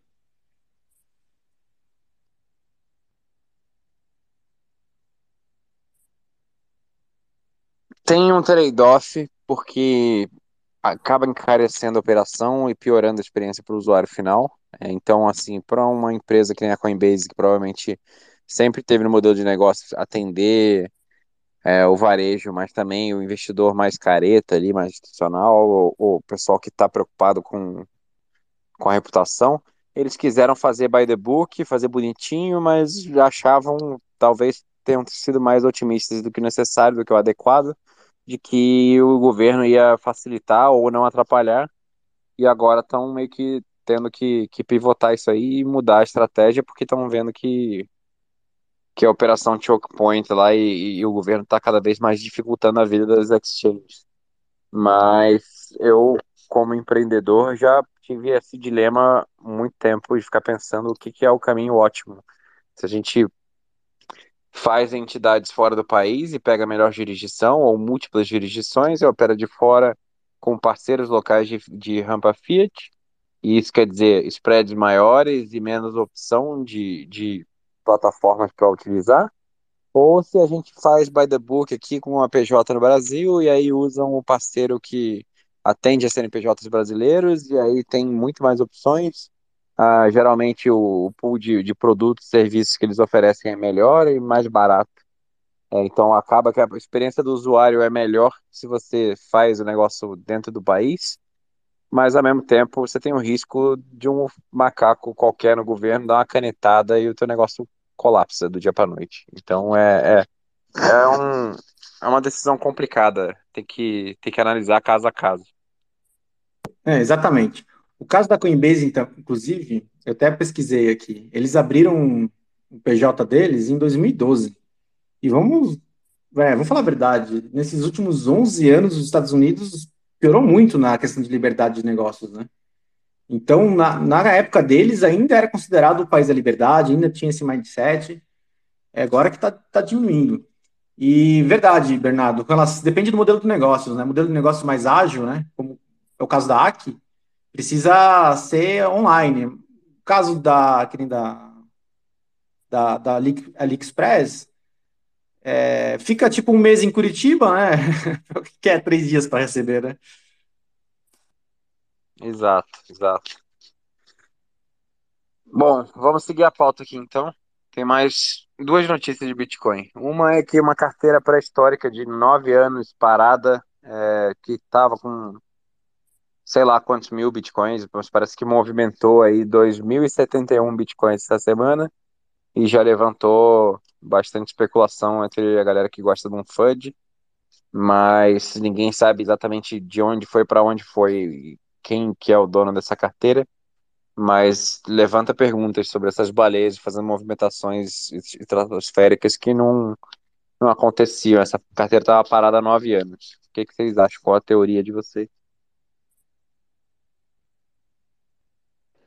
Ah, não tenho teoria nenhuma. É, é muito difícil saber, né, cara? Mas a pessoa que rodou por nove anos, deixou tudo na mesma carteira, tá de parabéns, né, meu? É, eu fico só pensando assim, essa galera que tá muito tempo, que entrou lá no começo e tal, comprava em, em milhares assim, e, e segurou até agora sem mexer, que, quem é essa pessoa, né? O, o, o que ela estava fazendo nos últimos nove anos? É, por que ela não vendeu nem um pouquinho, né? É, são essas coisas, né, que a gente fica se perguntando, mas basicamente é impossível saber quem é, quais são as intenções. Essa é a parte legal do Bitcoin, né? Você até consegue monitorar o, os valores, mas você não sabe quem é, para onde foi, qual é a intenção, não sabe nada de que, quem é o, o outro lado ali da coisa. É uma coisa que é muito comum também, principalmente uma carteira de muito, muito tempo parada, né? é, colocar, mexer no, no, fazer uma movimentação de para uma carteira com passphrase, né? Eu não sei se há tanto tempo atrás a, se o negócio estava parado, se, se a carteira lá atrás tinha uh, é, todos os, as, essa a, a, parte de segurança que tem agora.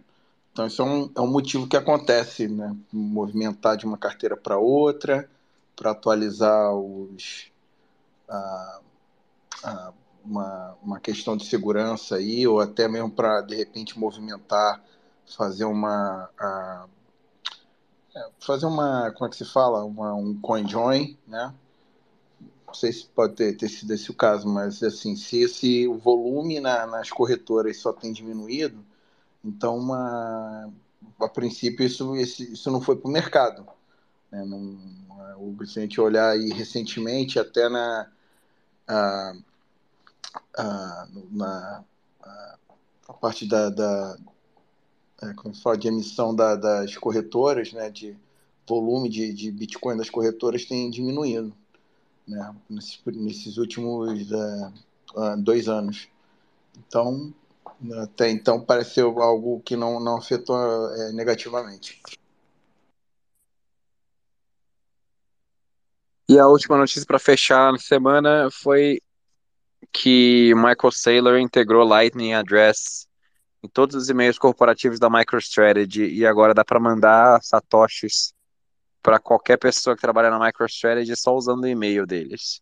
E aí o mercado achou interessante, o pessoal da bolha achou interessante, outros falaram e argumentaram que Lightning Address é um ataque a, Lightning, ao Bitcoin. Mas o que, que vocês acham? Vocês vão implementar aí na empresa de vocês e vão mandar satoshinhos via e-mail?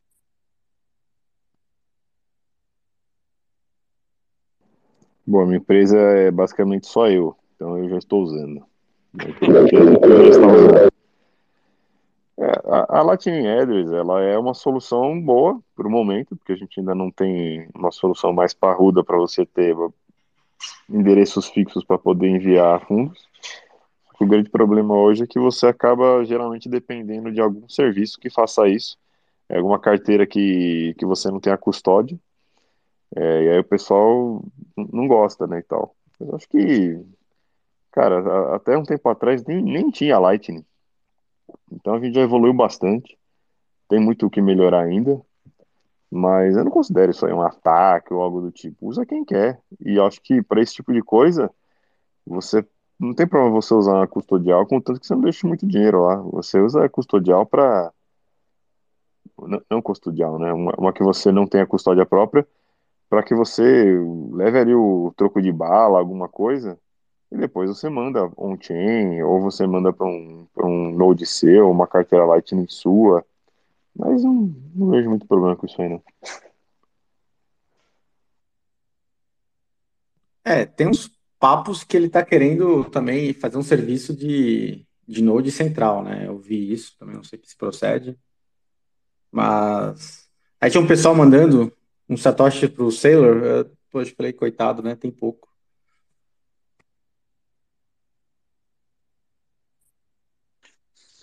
Bom, então vamos lá, vamos entrar no tema da semana, que era sobre como sobreviver no Bostil e no mundo com o Klaus Schwab tentando te fuder e a inteligência artificial roubando seu emprego. É, o tema é o modelo de negócio de uma pessoa só. Eu, na verdade, quem escolheu esse tema foi o Jaraguá, porque eu fiz uma thread sobre esse assunto, é, eu consumo bastante conteúdo sobre esse tema na internet, e aí a thread Jaraguá achou legal e achou que valia a pena a gente falar disso no programa, mas é muito inspirado no conteúdo do, de um cara chamado Dan Coe, é K-O-E, o sobrenome dele, ele tem canal no YouTube, tem aqui no Twitter também, ele fala muito sobre esse modelo de negócio de uma pessoa só, de você fazer, empreender, criar sua própria marca pessoal, e vender produtos ou serviços na internet e sem ter que montar uma empresa e ter funcionários e montar time e etc, lidar com tudo isso. Eu acho que é um assunto fascinante, tem bastante coisa para explorar, mas não necessariamente seja para eu fazer isso especificamente, eu acho que você aprender a criar conteúdo você gerar engajamento você criar uma base de pessoas que seguem para vender qualquer tipo de coisa ou agregar valor na vida delas é importante, mesmo que você seja um empreendedor de uma empresa maior. É, mas vamos lá, vamos entrar no tema aqui. Eu me inspirei muito nesse conteúdo dele, e aí quem quiser entrar direto nos canais dele do YouTube, do Twitter, etc, ver o site, eu acho que é, quem fala inglês é, é muito melhor beber direto da fonte, o conteúdo do cara é sensacional. E outras fontes de inspiração desse assunto também, que eu já consumi muita coisa e continuo ah, recomendando, são o Gary Vaynerchuk, que é o, o famoso Gary V, shitcoiner, mas é gente boa, é, o Alex Hormozzi e um cara chamado J.K. Molina. Mas vamos lá. O, qual que é a tese aqui? E aí, Jaraguá, Doom, Manhattan, pode me interromper a hora que vocês quiserem comentar qualquer coisa, tá? Mas a tese é que o mundo de hoje ele mudou completamente. Ele não é mais nem mera semelhança ao mundo dos nossos pais e muito nem também a de 10 anos atrás.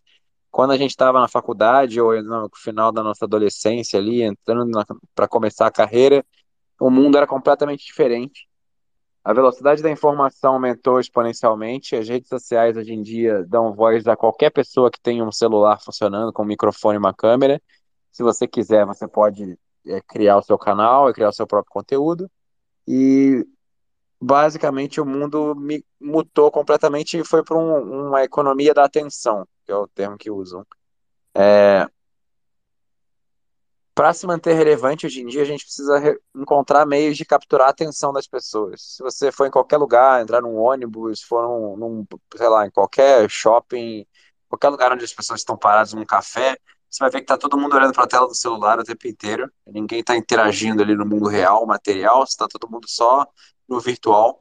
E faz todo sentido que as pessoas estejam tomando as decisões delas de consumo é, e buscando conhecimento e interagindo, tudo pelos, pelas redes sociais e pela internet. Então, não, não faz sentido você investir dinheiro do teu marketing ou tentar fazer propaganda é, nos canais onde as pessoas não estão, onde a atenção não está. E aí, para você criar conteúdo, você pode fazer diversos tipos. As pessoas acham que muitas vezes você tem que virar um youtuber, tem que botar a cara lá na frente da câmera e aprender a falar em público. Mas não, você pode criar conteúdo escrito, você pode fazer. É... Entrando aqui na esfera da inteligência artificial. A gente já viu, a gente já falou aqui no programa o, o impacto tremendo e profundo que está tendo no mundo e como vai mudar completamente, mais uma vez, o planeta. É, eu vou usar o meu exemplo aqui. Eu fui formado em economia, em 2009 eu me formei, meu primeiro emprego foi como analista financeiro de fusões e aquisições, uma empresa de uma empresa multinacional francesa é, no setor agrícola e eu basicamente construía uma porrada de modelos financeiros de Excel com, super complexo para analisar a viabilidade de projetos e analisar a compra de, de usinas de açúcar e etanol no Brasil afora. É, quais eram as características que alguém precisava para ter para performar bem nesse emprego? Você tinha que ser altamente analítico, ter muita atenção a detalhes, performar bem sob pressão, com, trabalhar com prazos extremamente curtos e está disposto a trabalhar até tarde muitas vezes para finalizar projetos. Então, às vezes eu virava à noite, às vezes eu virava fim de semana. Não era frequente, mas acontecia bastante. Tipo um perfil de um banco de investimento. Assim. Imagina hoje em dia ou daqui a cinco anos, como que alguém que faz um negócio desse vai competir com uma inteligência artificial que simplesmente vai aprender as regras, vai montar um modelo de Excel, vai cuspir o negócio pronto. Atenção a detalhes, 100% trabalhar sob pressão, não existe pressão para um robô que não tem emoção. É, analítico, 100%. Então, assim, ele já destruiu essa vaga de emprego. Não tem por que o dono de uma empresa contratar alguém e ter que lidar com todos os erros humanos e os problemas, a pessoa ficar cansada, e a pessoa se custa caro, e a pessoa tirar folga, e ficar doente, enfim. Então, pegue esse exemplo e extraia isso e leve para qualquer outra área é, de desenvolvimento humano e aí sobram três alternativas. A primeira alternativa seria você ir para o lado do trabalho manual, voltar para as origens, virar um marceneiro, por exemplo, fazer alguma coisa com as suas mãos. A segunda é se aliar ao time que está ganhando, que vai inteligência artificial, ou seja, você virar o ser humano que vai pilotar a IA no dia a dia. e aí você tem que dar a sorte de ser muito bom nisso e ganhar dos outros 99% das pessoas que vão tentar fazer esse movimento também. Ou a terceira é usar aquilo que te faz humano, aquela área do nosso, da nossa personalidade, da nossa identidade, que nenhuma inteligência artificial vai desenvolver.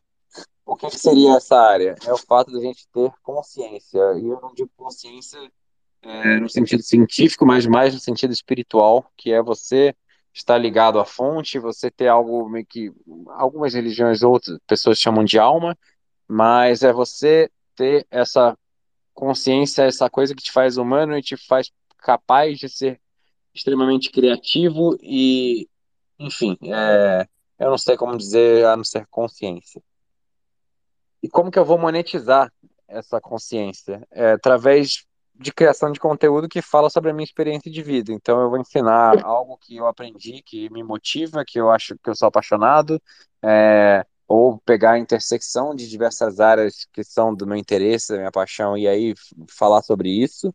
É, isso é o meu fator diferenciador. Então você não precisa ser é, tão bom quanto o Messi para jogar futebol, e você não precisa ser tão bom quanto sei lá, o Saifedin para falar de economia austríaca e Bitcoin. Você pode falar de Bitcoin para pessoas que estão começando no mundo do Bitcoin que ainda não entendem que o Bitcoin é melhor que Ethereum ou porque é melhor do que Ethereum, mas você pode ensinar para elas. Então, geralmente você vai criar conteúdo ali para ajudar as pessoas que estão no mesmo caminho que você, dois, três passos atrás. Se um cara que mal começou a entender o Bitcoin, que ainda está em dúvida se ele vai comprar Shiba ou Doge, ou Cardano, ou Bitcoin, e vai diversificar o portfólio dele de criptos, porque ele está comprando o curso do Augusto Bax. É, esse cara provavelmente assistiu um podcast do Metodel, ele vai ficar muito confuso e não vai conseguir entender porra nenhuma. Então cabe as pessoas ajudarem é, os iniciantes e pegar a pessoa que está dois, três passos atrás pela mão e agregar valor para ela. É, e você para começar, você não precisa ser o melhor do mundo e também você, muitas vezes, você vai criar conteúdo que é tipo, ah, vou fazer um curso online, ou vou fazer um livro, um e-book, vou criar uma comunidade. A enorme maioria das pessoas que está começando nesse mundo não tem a confiança, não tem a experiência necessária, não tem as credenciais ou, ou, ou a prova de trabalho necessária para mostrar, não tem autoridade naquele nicho e, portanto, enxerga isso como um problema, só que você não pode deixar isso te parar de, de começar. Então, você tem que, de alguma forma, criar essa autoridade e buscar essa autoridade para você poder desenvolver aquela paixão, aquela, aquele conteúdo que você se interessa e monetizar isso. E como você faz isso? Muitas pessoas recomendam, o Dan Cole é uma delas, você começar como um freelancer então, se você não tem essa autoridade, essa, é, essa base de usuários te seguindo e resultados para mostrar, você pode pegar as pessoas que têm, mas não têm o tempo de fazer alguma parte do trabalho delas, e aí você ajudar elas a crescer o negócio delas e mostrar esses resultados para construir essa base de autoridade que você pode é, desenvolver e monetizar no futuro. É, também quanto a selecionar qual é o nicho. Então, muitas vezes a pessoa não sabe exatamente qual é o nicho dela, ela não sabe, ela sabe que tem alguns interesses, mas ela não sabe o que que sobre o que falar. E a resposta é verdade que você não precisa falar de uma coisa específica. Você não precisa escolher se você vai falar sobre Bitcoin, ou sobre empreendedorismo, ou sobre fitness, ou sobre espiritualidade o que te torna humano e único e o um indivíduo único na, nesse mundo é o fato de você ter intersecção entre essas áreas de interesse. Você pode falar sobre todas elas e criar sua marca em cima disso. Você é o nicho de uma pessoa só e isso faz você ser único e provavelmente em 8 bilhões de pessoas vão ter alguns milhares de pessoas que vão amar aquilo porque eles têm os mesmos interesses que você, vão te seguir e vão comprar o conteúdo porque eles realmente acreditam que está agregando valor para a vida deles. É... Deixa eu só fazer uma. Pô, muito legal. Isso que você falou agora de conteúdo único, é, eu já falei algumas vezes assim, bate-papo informal, né? Seja você mesmo, porque por mais que você seja diferentão, vai ter outras pessoas diferentonas e a internet ajuda essa massa a encontrar as pessoas que têm afinidade com você e você vai fazer a tua bolha lá dos diferentões e, cara, todo mundo vai ser feliz, né? é legal, assim, conhecer pessoas que pensam como você, né? Mas eu queria até voltar um, um pouco atrás. É, é interessante essa tese, né? É, você está falando assim já da, da parte de produção do conteúdo. Legal. Mas muita gente não percebeu as consequências. Por que, que vai ser o programador? Ou... Eu até fiquei elaborando isso, né? Filosofando. Por exemplo, no chão de fábrica hoje, é, o operador da, da, das máquinas tem muita fábrica já muito automatizado, né? Principalmente indústria automobilística. Tem um operador lá supervisionando tudo, mas aquele operador, ele é programador. É um programador meio de baixo nível, ele cuida lá da máquina lá, faz um CLP, é, é programação simples, mas ele é um humano que programa as máquinas. É, a, o nível de diretoria, que é o nível decisório, ele também vai precisar saber um pouco de programação, porque vai ser a linguagem que ele vai conversar com os seus funcionários, que é a máquina.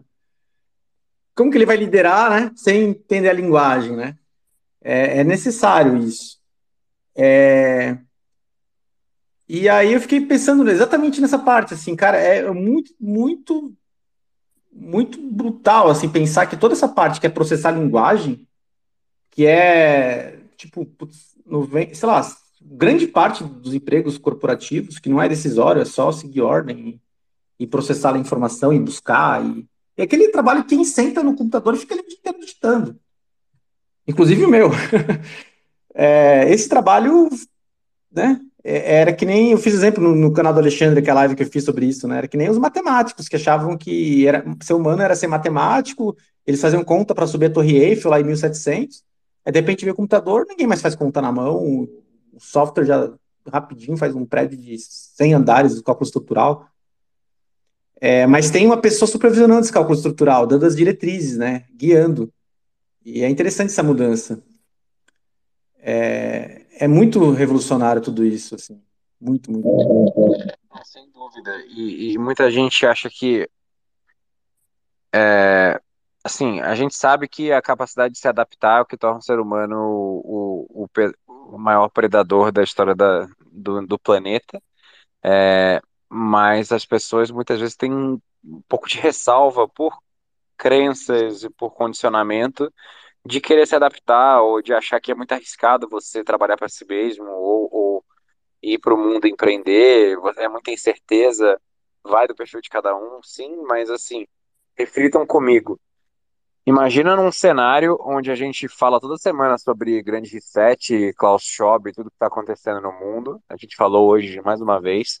Além disso, você adiciona a revolução que está sendo a inteligência artificial e o fato de que a enorme maioria dos empregos serão obsoletos, ficarão obsoletos em pouco tempo, um horizonte temporal pequeno.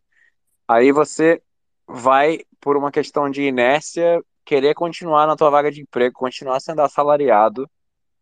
Imagina o risco gigantesco que não é isso. Você cria uma família, você cria um padrão de vida, você tem pessoas dependendo de você e você é um assalariado de uma empresa.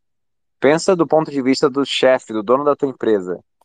Se um robô pode fazer um negócio muito melhor por uma, fra uma fração do tempo, por uma fração do custo, qual é o incentivo que ele tem para te manter gerando custo, gerando dor de cabeça, se ele pode simplesmente pagar a tua rescisão e ir lá e contratar e botar uma pessoa que sabe pilotar a IA em vez de 10 pessoas que fazem o trabalho manual. Ok, você pode tentar virar essa pessoa que, que pilota o IA e se destacar e ficar com esse emprego e ganhar mais. Só que, ao mesmo tempo, existe a possibilidade de que você não consiga fazer isso porque alguma outra pessoa conseguiu.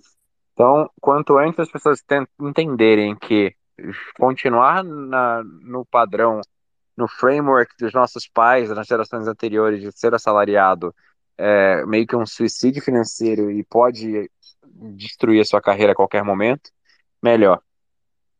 E uma parte interessante comentou é a parte do, da pejotização, né? Que é todo mundo de uma pessoa só. Porque vai ter áreas específicas que vai necessitar de uma expertise, e aí, como já tem, por exemplo, uma máquina fazendo muitas coisas, você gerenciar, às vezes, aquela máquina é muito específica, sei lá, uma máquina de contabilidade, é, é muito conhecimento que você tem que desperdiçar por uma coisa que é muito pequena do seu, do seu negócio, do seu business, né? Então tem tudo a ver você contratar uma pessoa que ela gerencia um sistema lá e, e ela vai ser a empresa PJ que vai fazer serviço para um, para dois, para três. E esse modelo, né, é exatamente isso. O, tem até um meme que eu brinquei semana, né? É, nosso time tinha uma pessoa lá e tinha seis figuras do chat GPT.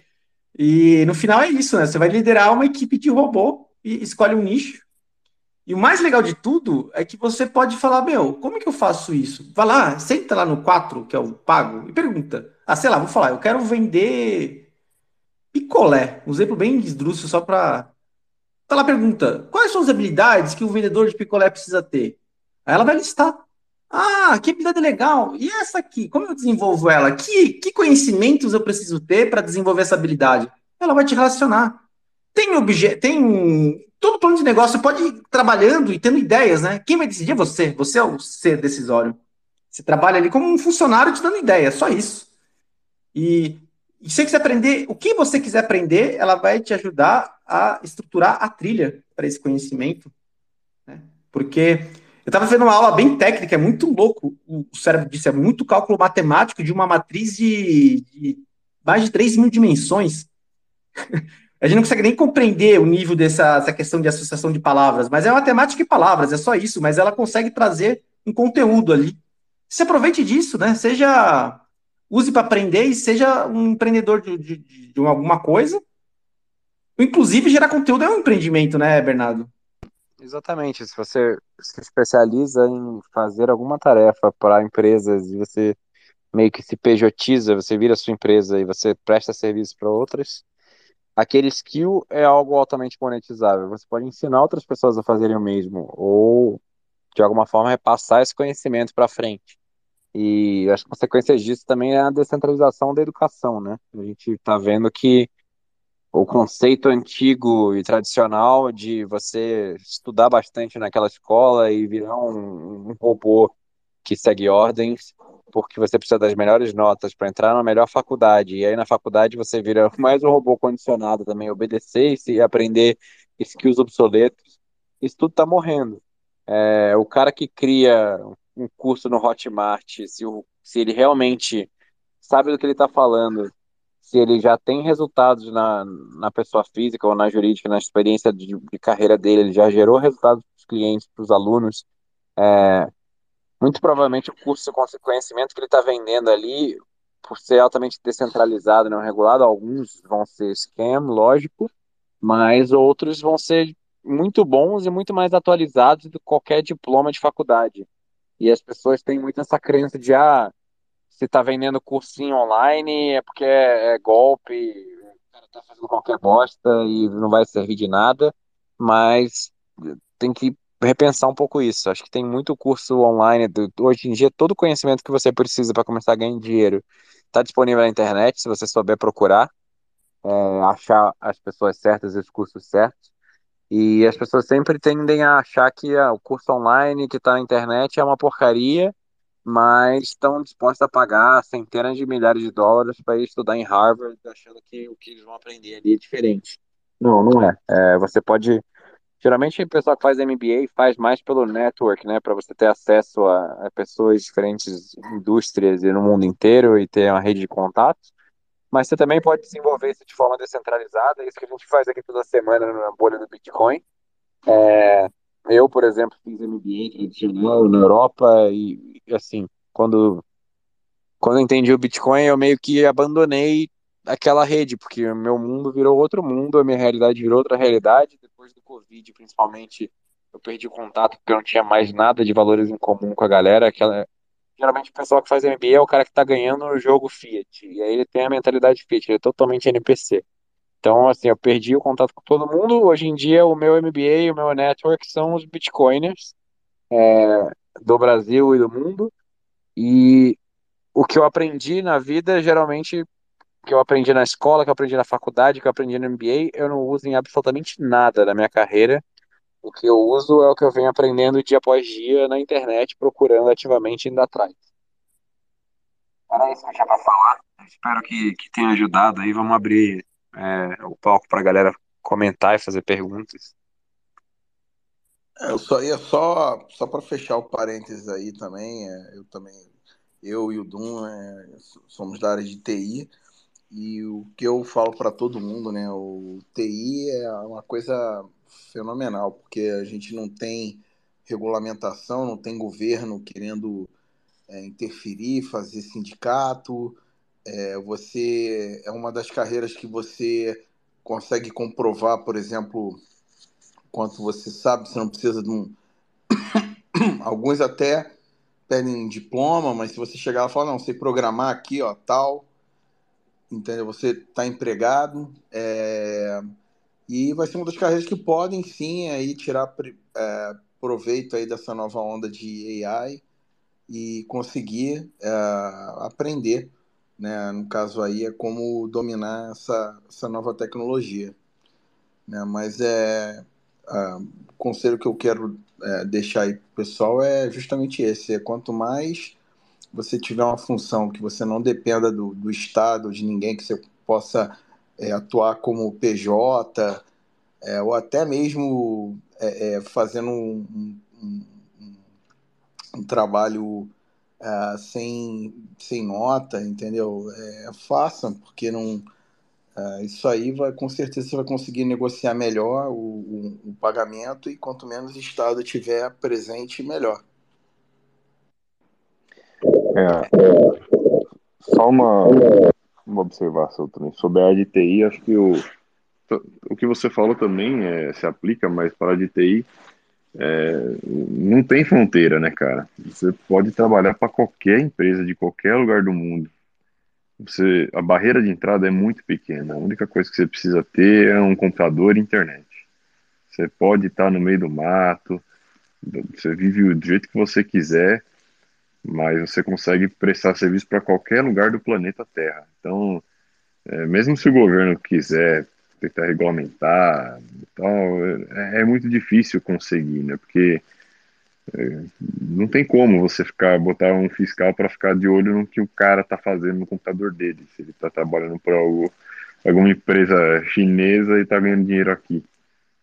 Então, é, eu acho que o legal disso é você pensar que também não, não existe fronteira física, não, não existe assim, ah, eu eu vou vender meu conteúdo só para o Brasil e tudo mais. Você, a única barreira que você vai ter é o idioma, basicamente. Mas a partir daí você atua para o mundo inteiro, da maneira que você quiser. Um exemplo legal disso é o, é o Safe né? Ele é um cara que também basicamente abandonou a academia tradicional. Ele criou o site dele, ele tem o curso dele, o curso online dele, os livros dele também vende numa plataforma própria, manda para o mundo inteiro. Então, inclusive, já tem um novo livro dele lá, o Princípios de Economia, que já está em pré-venda. Você pode entrar lá e mandar para o Brasil. É, então, assim, é um cara que conseguiu montar um modelo de negócio de uma pessoa só e atuando para o mundo inteiro, né? Não tem nenhum tipo de fronteira física para isso. Então, quem, quem for esperto aí conseguir sair na frente, vai se dar muito bem, ainda mais utilizando o chat GPT e tudo que tem aí hoje em dia, se você conseguir usar isso pro, a seu favor, né, para você gerar mais conteúdo, trazer mais benefício ainda para os seus clientes e tal, você, você com certeza vai conseguir se destacar muito bem. Deixa eu aproveitar e dar uma, uma dica de aprendizagem que é muito, no meu entender, né? Muito mais eficiente do que você pagar um cursinho e ficar lá sentado ouvindo, assim, naquela posição passiva como é a educação. Pensa num objetivo que você quer aprender. Você quer fazer o quê? Porque educação tem que ser prática. Você quer um objetivo. O que, que você quer? Ah, eu quero ser influencer. Ah, influencer do, do, do, do, do Instagram. Perfeito. Já escolheu a área? Não, mas beleza, escolhe a área. O que, que eu preciso aprender para ser um influencer dessa área? Sei lá, uma área de culinária. preciso aprender a fazer pratos bonitos. Pede lá para o ChatGPT. As habilidades de culinária, que são para ser um bom cozinheiro, que atributos ele tem que ter para ser um bom cozinheiro gradativamente? Ele vai te dar uma relação. Aí tu olha o que, que você sabe, o que, que você não sabe. E aí você pega uma lá, sei lá, tem que saber entender combinação de sabores. Estou dando exemplo que eu não conheço essa área, tá? Poxa, me estruture essa combinação de sabores em vários outros exemplos e tarefas práticas para eu entender. Ela vai te estruturar vários exemplos de tarefa, tarefas práticas para você entender. Porque no meio do treinamento dela tem um monte de palavras lá que era de livros de culinária que entrou na matriz lá de 3 mil dimensões e vai puxar para você. E aí você se, e aí pega uma parte prática, me dê, me dê um exercício prático para que eu realize essa tarefa pequena e tu coloque teu aprendizado em várias tarefas pequenas, várias tarefas pequenas. Tente primeiro fazer, primeiro dá uma estudada o que, que você precisa aprender para fazer uma micro tarefa, tarefa de um dia, dois dias. Prende conteúdo e vá fazer. Quando você fazer e não conseguir, pergunte mais coisas. Por que, que você não conseguiu, né? O que, que você teve de dúvida? Pergunta. Porque aí você está usando um professor online para tirar dúvidas suas que você teve praticando. E esse aprendizado prático ele é muito mais rápido e muito mais. É, você guarda muito mais. Porque quando você ficou em dúvida, quando você errou, gerou uma emoção. E essa emoção gerou uma curiosidade, e aí a emoção ela armazena muito melhor na memória. E o aprendizado é muito mais efetivo e muito mais rápido também. Era essa dica aí, de que é muito bom. Sensacional. É, pensem como vocês podem implementar isso. Eu já vou pensar também aqui do meu lado. É, quebrar em meio que em micro tarefas e ajudando, usando o GPT de bússola nas micro tarefas e, e norteando como, como ir aprendendo em parcelas. Acho que é, realmente, quando você implementa na prática o seu aprendizado, ele faz toda a diferença. Você não consegue assimilar as coisas e guardar. Às vezes a pessoa acaba desistindo porque ela fica, ela mergulha de cabeça num mar de teoria e não aplica aquilo em nada e ela quer saber tudo e lê 80 livros e vê todos os podcasts disponíveis no tema antes de começar a implementar. E daí é meio que overwhelming, né? Fica, fica desesperada de tanto conteúdo e acaba é, não conseguindo fazer nada, não sai do lugar. Isso acontece com muita, muita gente, muito mais do que eu imaginaria. Bom, Vamos abrir aqui o microfone. Por enquanto, quem pediu a palavra foi o Vitor. Vou pedir, como a gente já está chegando às 10 da noite aí, para ser bem breve. Então, se puder falar em dois minutos. Fala, Vitor.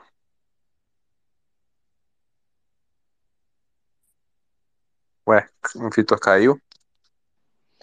Aqui, aqui não tá aparecendo o morador, não estava aqui, pediu a palavra, eu autorizei, ele sumiu. Então, mais alguém aí quer falar alguma coisa não?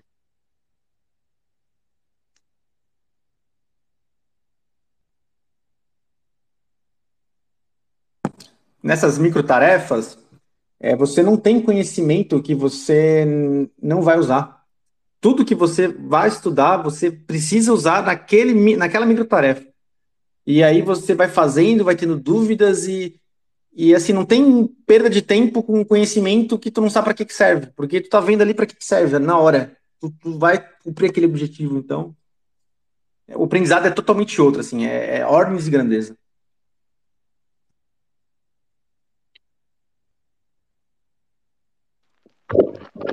O Voltou aí, pediu o microfone, mas também não tá, não tá subindo. Deve estar com algum problema. É, o Spaces tá, tá meio bugado, pra variar.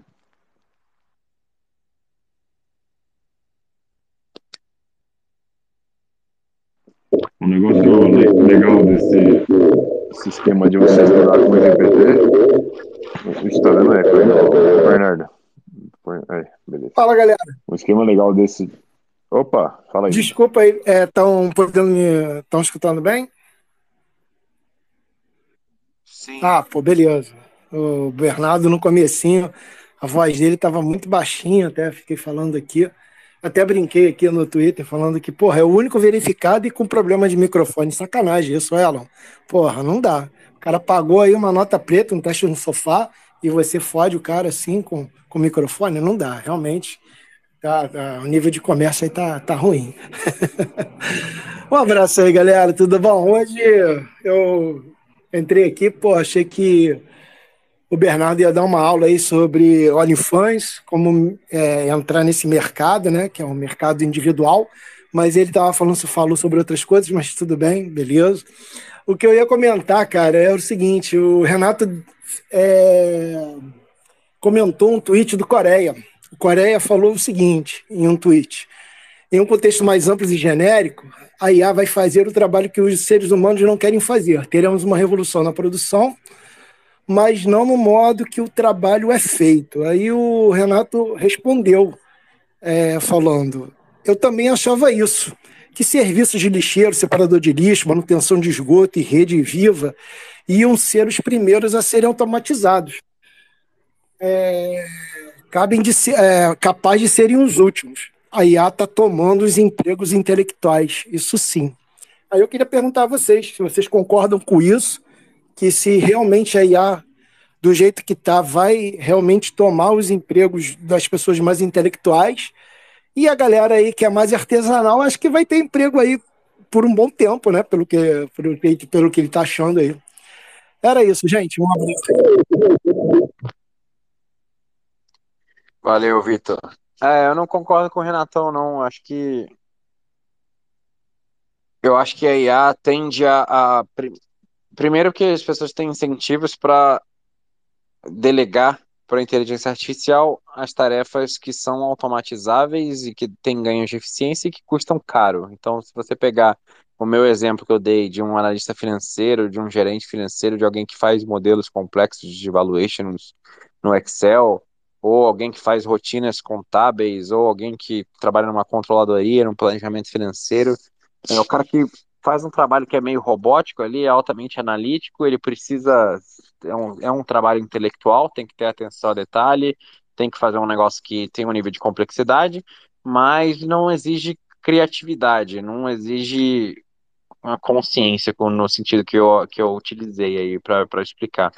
É, então, o robô tende a fazer isso muito melhor. E aí o, o benefício upside para o dono da empresa que vai usar o robô é economizar os 30 mil reais que esse gerente financeiro ganha por mês, enquanto que você aplicar um, um inteligência artificial para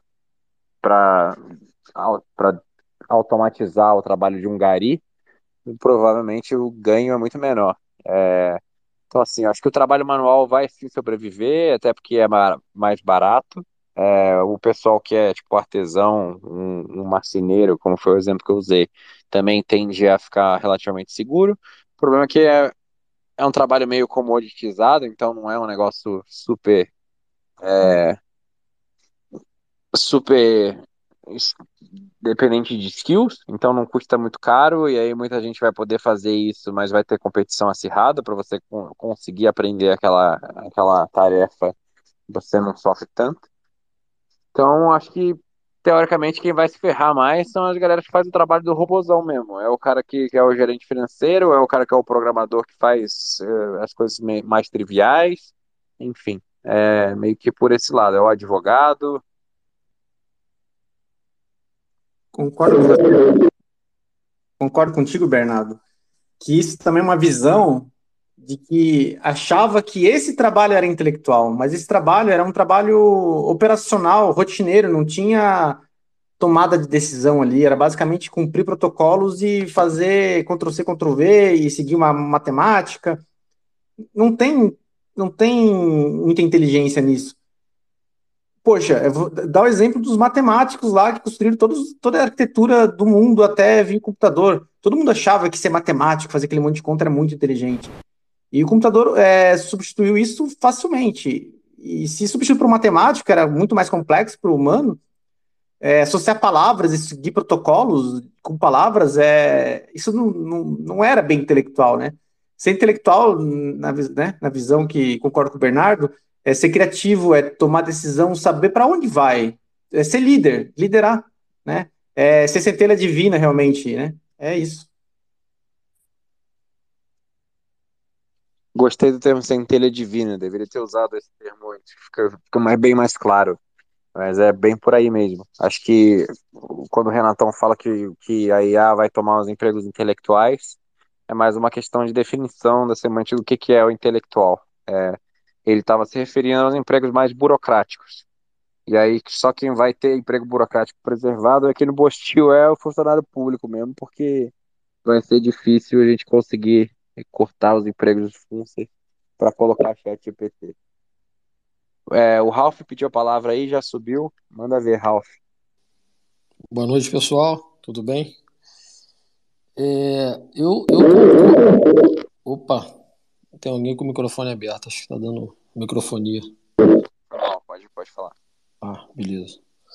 Vamos lá, eu concordo em parte também. Eu acho que com o Renato ele, ele, ele foi uma questão de semântica, né? Talvez, né? Porque, por exemplo, quem vai substituir analisa, analisadores de tráfego, por exemplo, analisadores de log?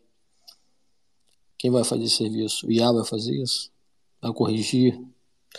Vai abrir cada pacote, cada PDU? vai procurar na linha um erro, uma falha. Eu acho que é muito difícil, sabe? Faz isso. Pô, é será? Inacreditável, cara. Eu boto um código com erro, boto lá, tem erro nesse código? Tem. Inclusive, você pode melhorar procedimentos de segurança adotando tá, tá, tá, tá, tá, e usar uma biblioteca mais moderna conforme essa. É nesse Pô, nível, Raul. Ele vai isso substituir tá... um OpenSSL, um Wireshark da vida.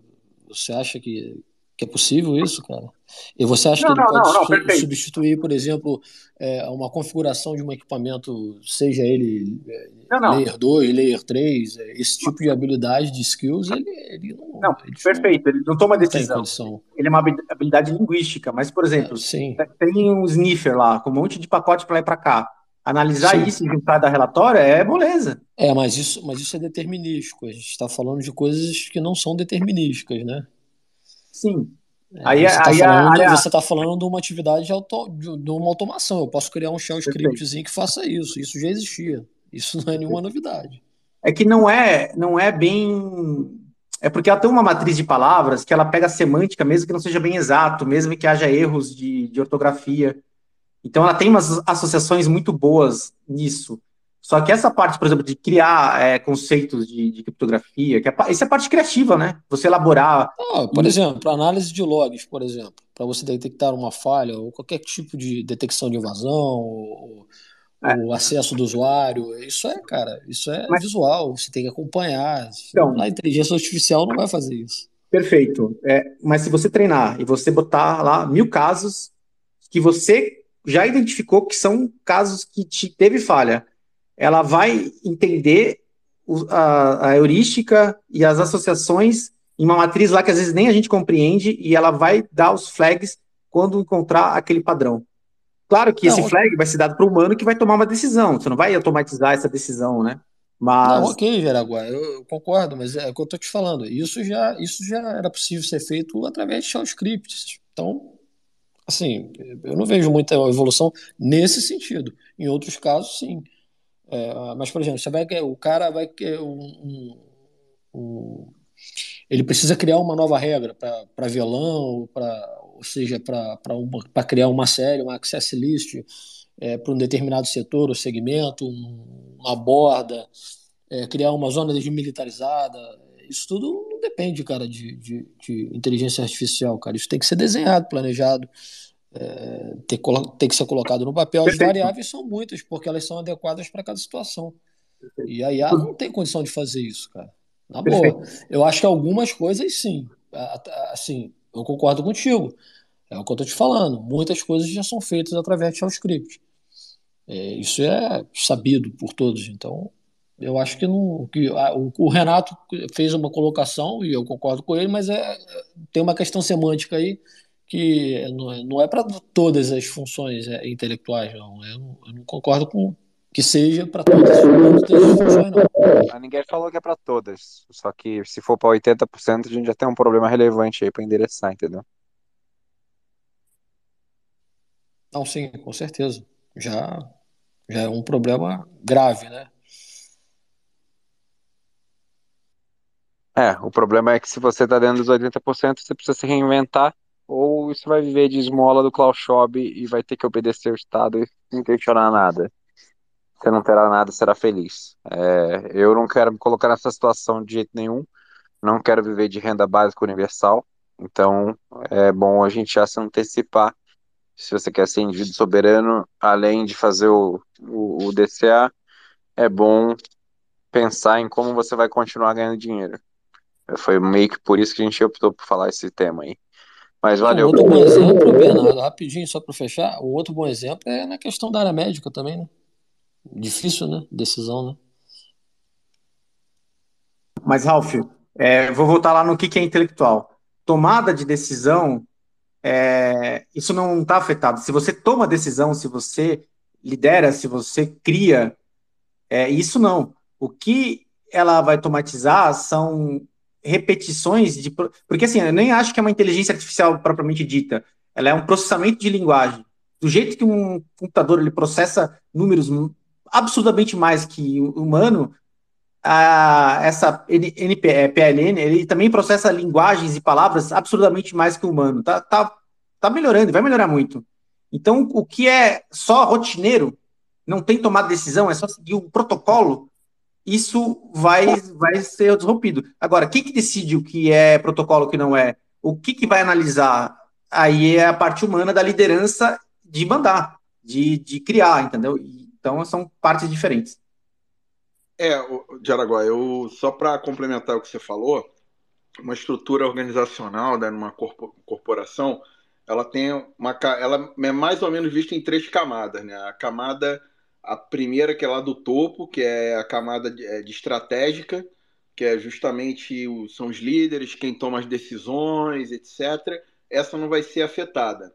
A do meio, que é mais ou menos você tem ali o middle management, né, e o, a parte é, talvez aí mais é, de, de processos, que seria essa parte de processos e, e, e a parte funcional essa camada, alguma, não toda, mas assim, tudo que é, é, processo que é estruturado, né, que são você tem um, um macro processo, um processo de, de negócio, tudo que pode ser replicado pelo AI, aí sim vai ser afetado. E a de baixo que é operacional, né, que aí no caso é, seria a parte do chão de fábrica, é, do, do é, a parte realmente que seria mais automatização física, né, no, no caso.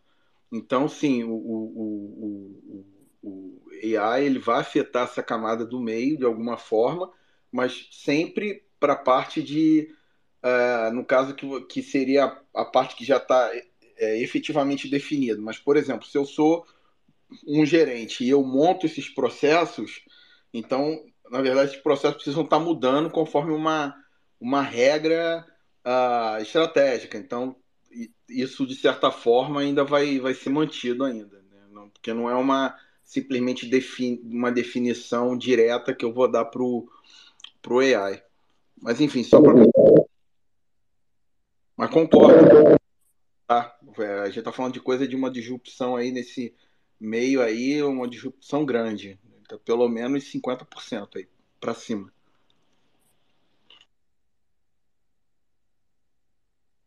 Bom, teve mais gente que pediu o microfone aí, o PJ e o André. Não sei mas. Posso? é, e aí, pessoal? E aí, Bernardo Jaraguá. Então, mano, tô há dois domingos tentando falar com vocês sobre o chat GPT. Eu também sou de TI. E é o que vocês tinham falado na primeira conversa sobre isso. Dá para aprender muita coisa com, com o chat GPT na área de programação. Quem é iniciante ou quem já está trabalhando Consegue, mano. Você pega a biblioteca que você está estudando ou que está enfrentando lá no trabalho, bota para ele dar um tutorial para você, ele faz. É inacreditável. Eu não sei quem tá falando aí de colocar função, ele pega erro. É inacreditável, mano. Eu tô no GPT-3 ainda, não subi pro 4. Mas, mano, o bicho te faz rodar uma semana em um dia, velho. Sério, é assustador. Comentários aí do pessoal. Ô André, é, vou te dar uma dica. O 3 ele é, tem propriedades boas para código, e o 4 ele é diferente e tem outras propriedades. O 4 tem um pouco mais de lógica, o 3 tem mais banco de dados recente, mais operacional, dá mais sugestões. Quando uhum. você pega um e manda o outro revisar, cara, aí pff, você fica jogando de um para outro, de um para outro, de um para outro, e o negócio vai melhorando, e aí tu vai tendo ideias, vai criando novas funções, vai separando. É, é, é inacreditável. Mano, eu tava adiando um rolê aqui para fazer uma praticidade aqui pro meu trabalho pessoal mesmo. Fazer uma classe aqui em Python para me ajudar a fazer login no sistema da empresa, por exemplo, né? Que enchia o saco, eu tinha que fazer o comando no Bash, e eu odeio rodar com Bash, eu queria um programa em Python para fazer. Aí fiquei, mano, tô há três meses para fazer essa merda. Em uma tarde eu fiz 90%. Eu tenho que finalizar uns detalhes ainda, mas é assustador. O bicho rodou, a gente fez método de classe, fez tudo, fez a classe principal tal é, fez com validação de argumentos que você passa. Inacreditável o negócio. Sério. Ficou lindo. é assustador a potência disso aí. E assim, o que é ser humano? É decidir o que você quer fazer, porque ele vai ser uma ferramenta para o que você quiser. Então, o que você quer? Ele vai te ajudar. Exato, né? Tipo, você ser programador e entender o que está falando é muito importante, porque, tipo, você quer direcionar, tipo, ó, quero validação do que eu entro. Tem que ser só número, tem que ser só letra. É, são coisas assim, né? Você tem que saber o direcionamento geral do que você vai passar, e você até passa um código pela metade que você já fez e ele vai refinando. Por exemplo, como você falou aí, ele até detectou casos que eu não tinha notado. Tipo, ah, é, e se o parâmetro for vazio, for espaço, como que você trata isso, né? Vai explodir o negócio. Então é umas coisas bem interessantes que ele passa assim e otimiza, realmente otimiza o seu código. É coisa que eu tava com quatro loops ali, ele conseguiu é, generalizar para um só. É assustador, coisa que você fica três horas para resumir em um loop só, ele foi rapidinho.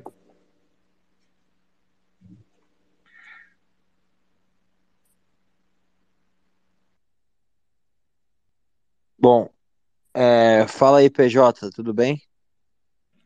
Beleza, pessoal. Boa noite, boa noite a todos aí. Primeiro domingo escutando aqui, parabéns, gostei bastante. E eu tenho duas questões que talvez vocês já tenham respondido diversas vezes aí, né? Mas é mais coisa de iniciante. Primeira situação é assim: as notícias que o pessoal fala de que a computação quântica já está podendo quebrar a criptografia do, do Bitcoin, se isso é relevante ou é verdade. Essa é uma, uma questão. E a outra, um pouquinho mais do, do chapéu de alumínio, né, de todo mundo aqui, que é o seguinte: um, essa ferramenta, a inteligência IA, que, que, como vocês mesmos já até falam, não é IA, é, é uma programação, né?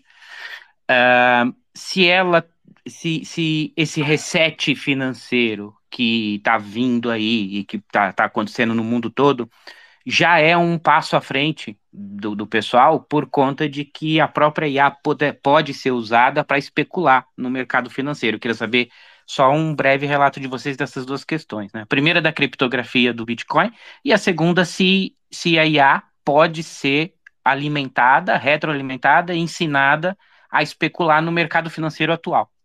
Valeu, gente. Obrigadão. Parabéns a vocês aí. Deixa eu começar respondendo aí essa questão da, da, da criptografia, porque essa semana eu tive num meetup aqui em Vancouver e o Jeff Booth, né, o, que o autor do, do Preço do Amanhã, estava falando justamente sobre isso. Foi exatamente essa mesma pergunta que fizeram a ele. E um resumo da ópera seria o seguinte: mesmo que um, um computador quântico, né, que é, é, ele é caro de operar, né, um computador para é, para ter a capacidade de quebrar um, um, um a, a, o chá 256, é, se ele conseguisse atuar e quebrando, quebrando ele, a cadeia do Bitcoin ela já está grande de uma tal forma que mesmo que se ele chegasse e quebrasse, ele ia quebrar o próximo bloco. Né? Ele não ia conseguir é, é, voltar atrás no, na, na time chain. Ele ia disruptar um próximo bloco e ele teria que ficar fazendo isso é, por a cada 10 minutos, né?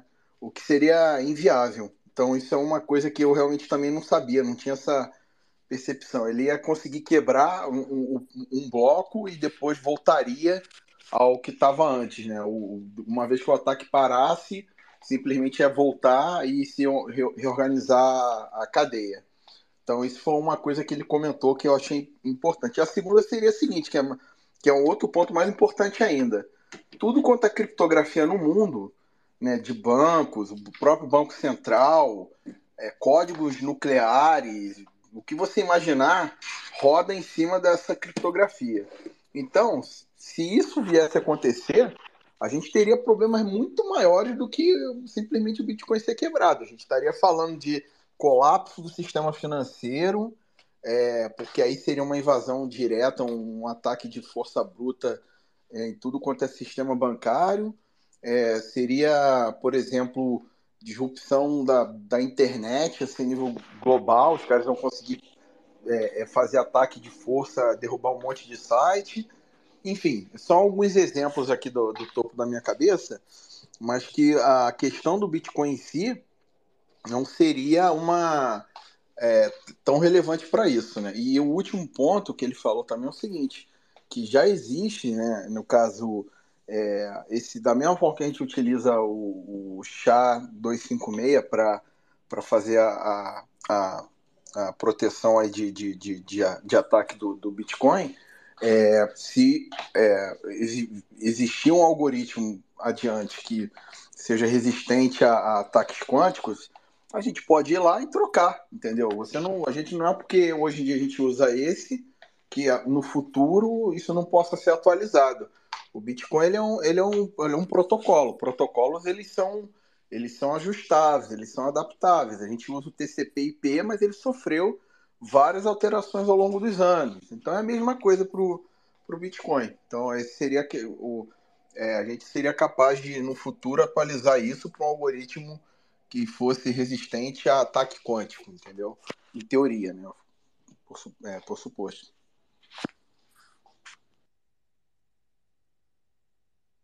E sobre a parte do mercado financeiro, eu até peguei aqui na biblioteca, tem um livro do Michael Lewis que escreveu, ele escreveu também aquele A Grande Aposta. É, acho que foi antes, ele escreveu Flash Boys.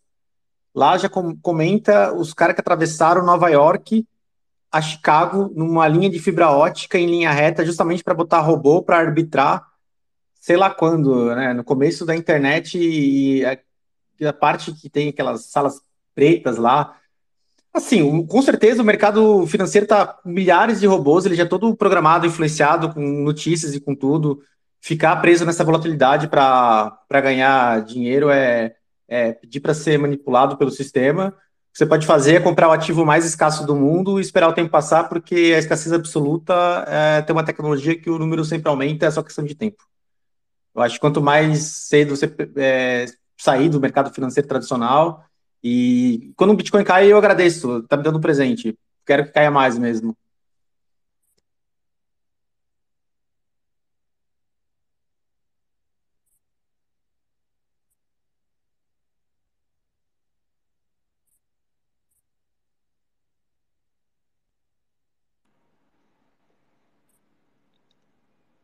Respondemos aí a sua pergunta, PJ? Não, responderam sim, responderam sim. E é realmente é, é o que eu já imaginava a questão. Como vocês falaram, próprio, a própria rede em si ela evolui com o tempo mesmo. A gente tem o IPv6 aí que veio, então é, é natural mesmo que haja essa evolução. É, é, e com relação à questão do mercado financeiro, é mais por conta de que está rolando essa situação do, do reset, né? E talvez uma coisa esteja vinculada à outra, entendeu? Esse, esse reset pode ser justamente porque o sistema vai ser inundado, né? Eu imagino que, claro que tem, como vocês falaram, golpe sempre teve, né? Desde o ouro lá, desde a Grécia, que os caras pegavam a moeda de ouro, derretia, botava chumbo no meio, entendeu? Para para ganhar um pouquinho, algumas gramas de ouro. Isso aí sempre houve, né? Golpe sempre houve no mercado. E aí a minha, a minha dúvida era essa mesmo, se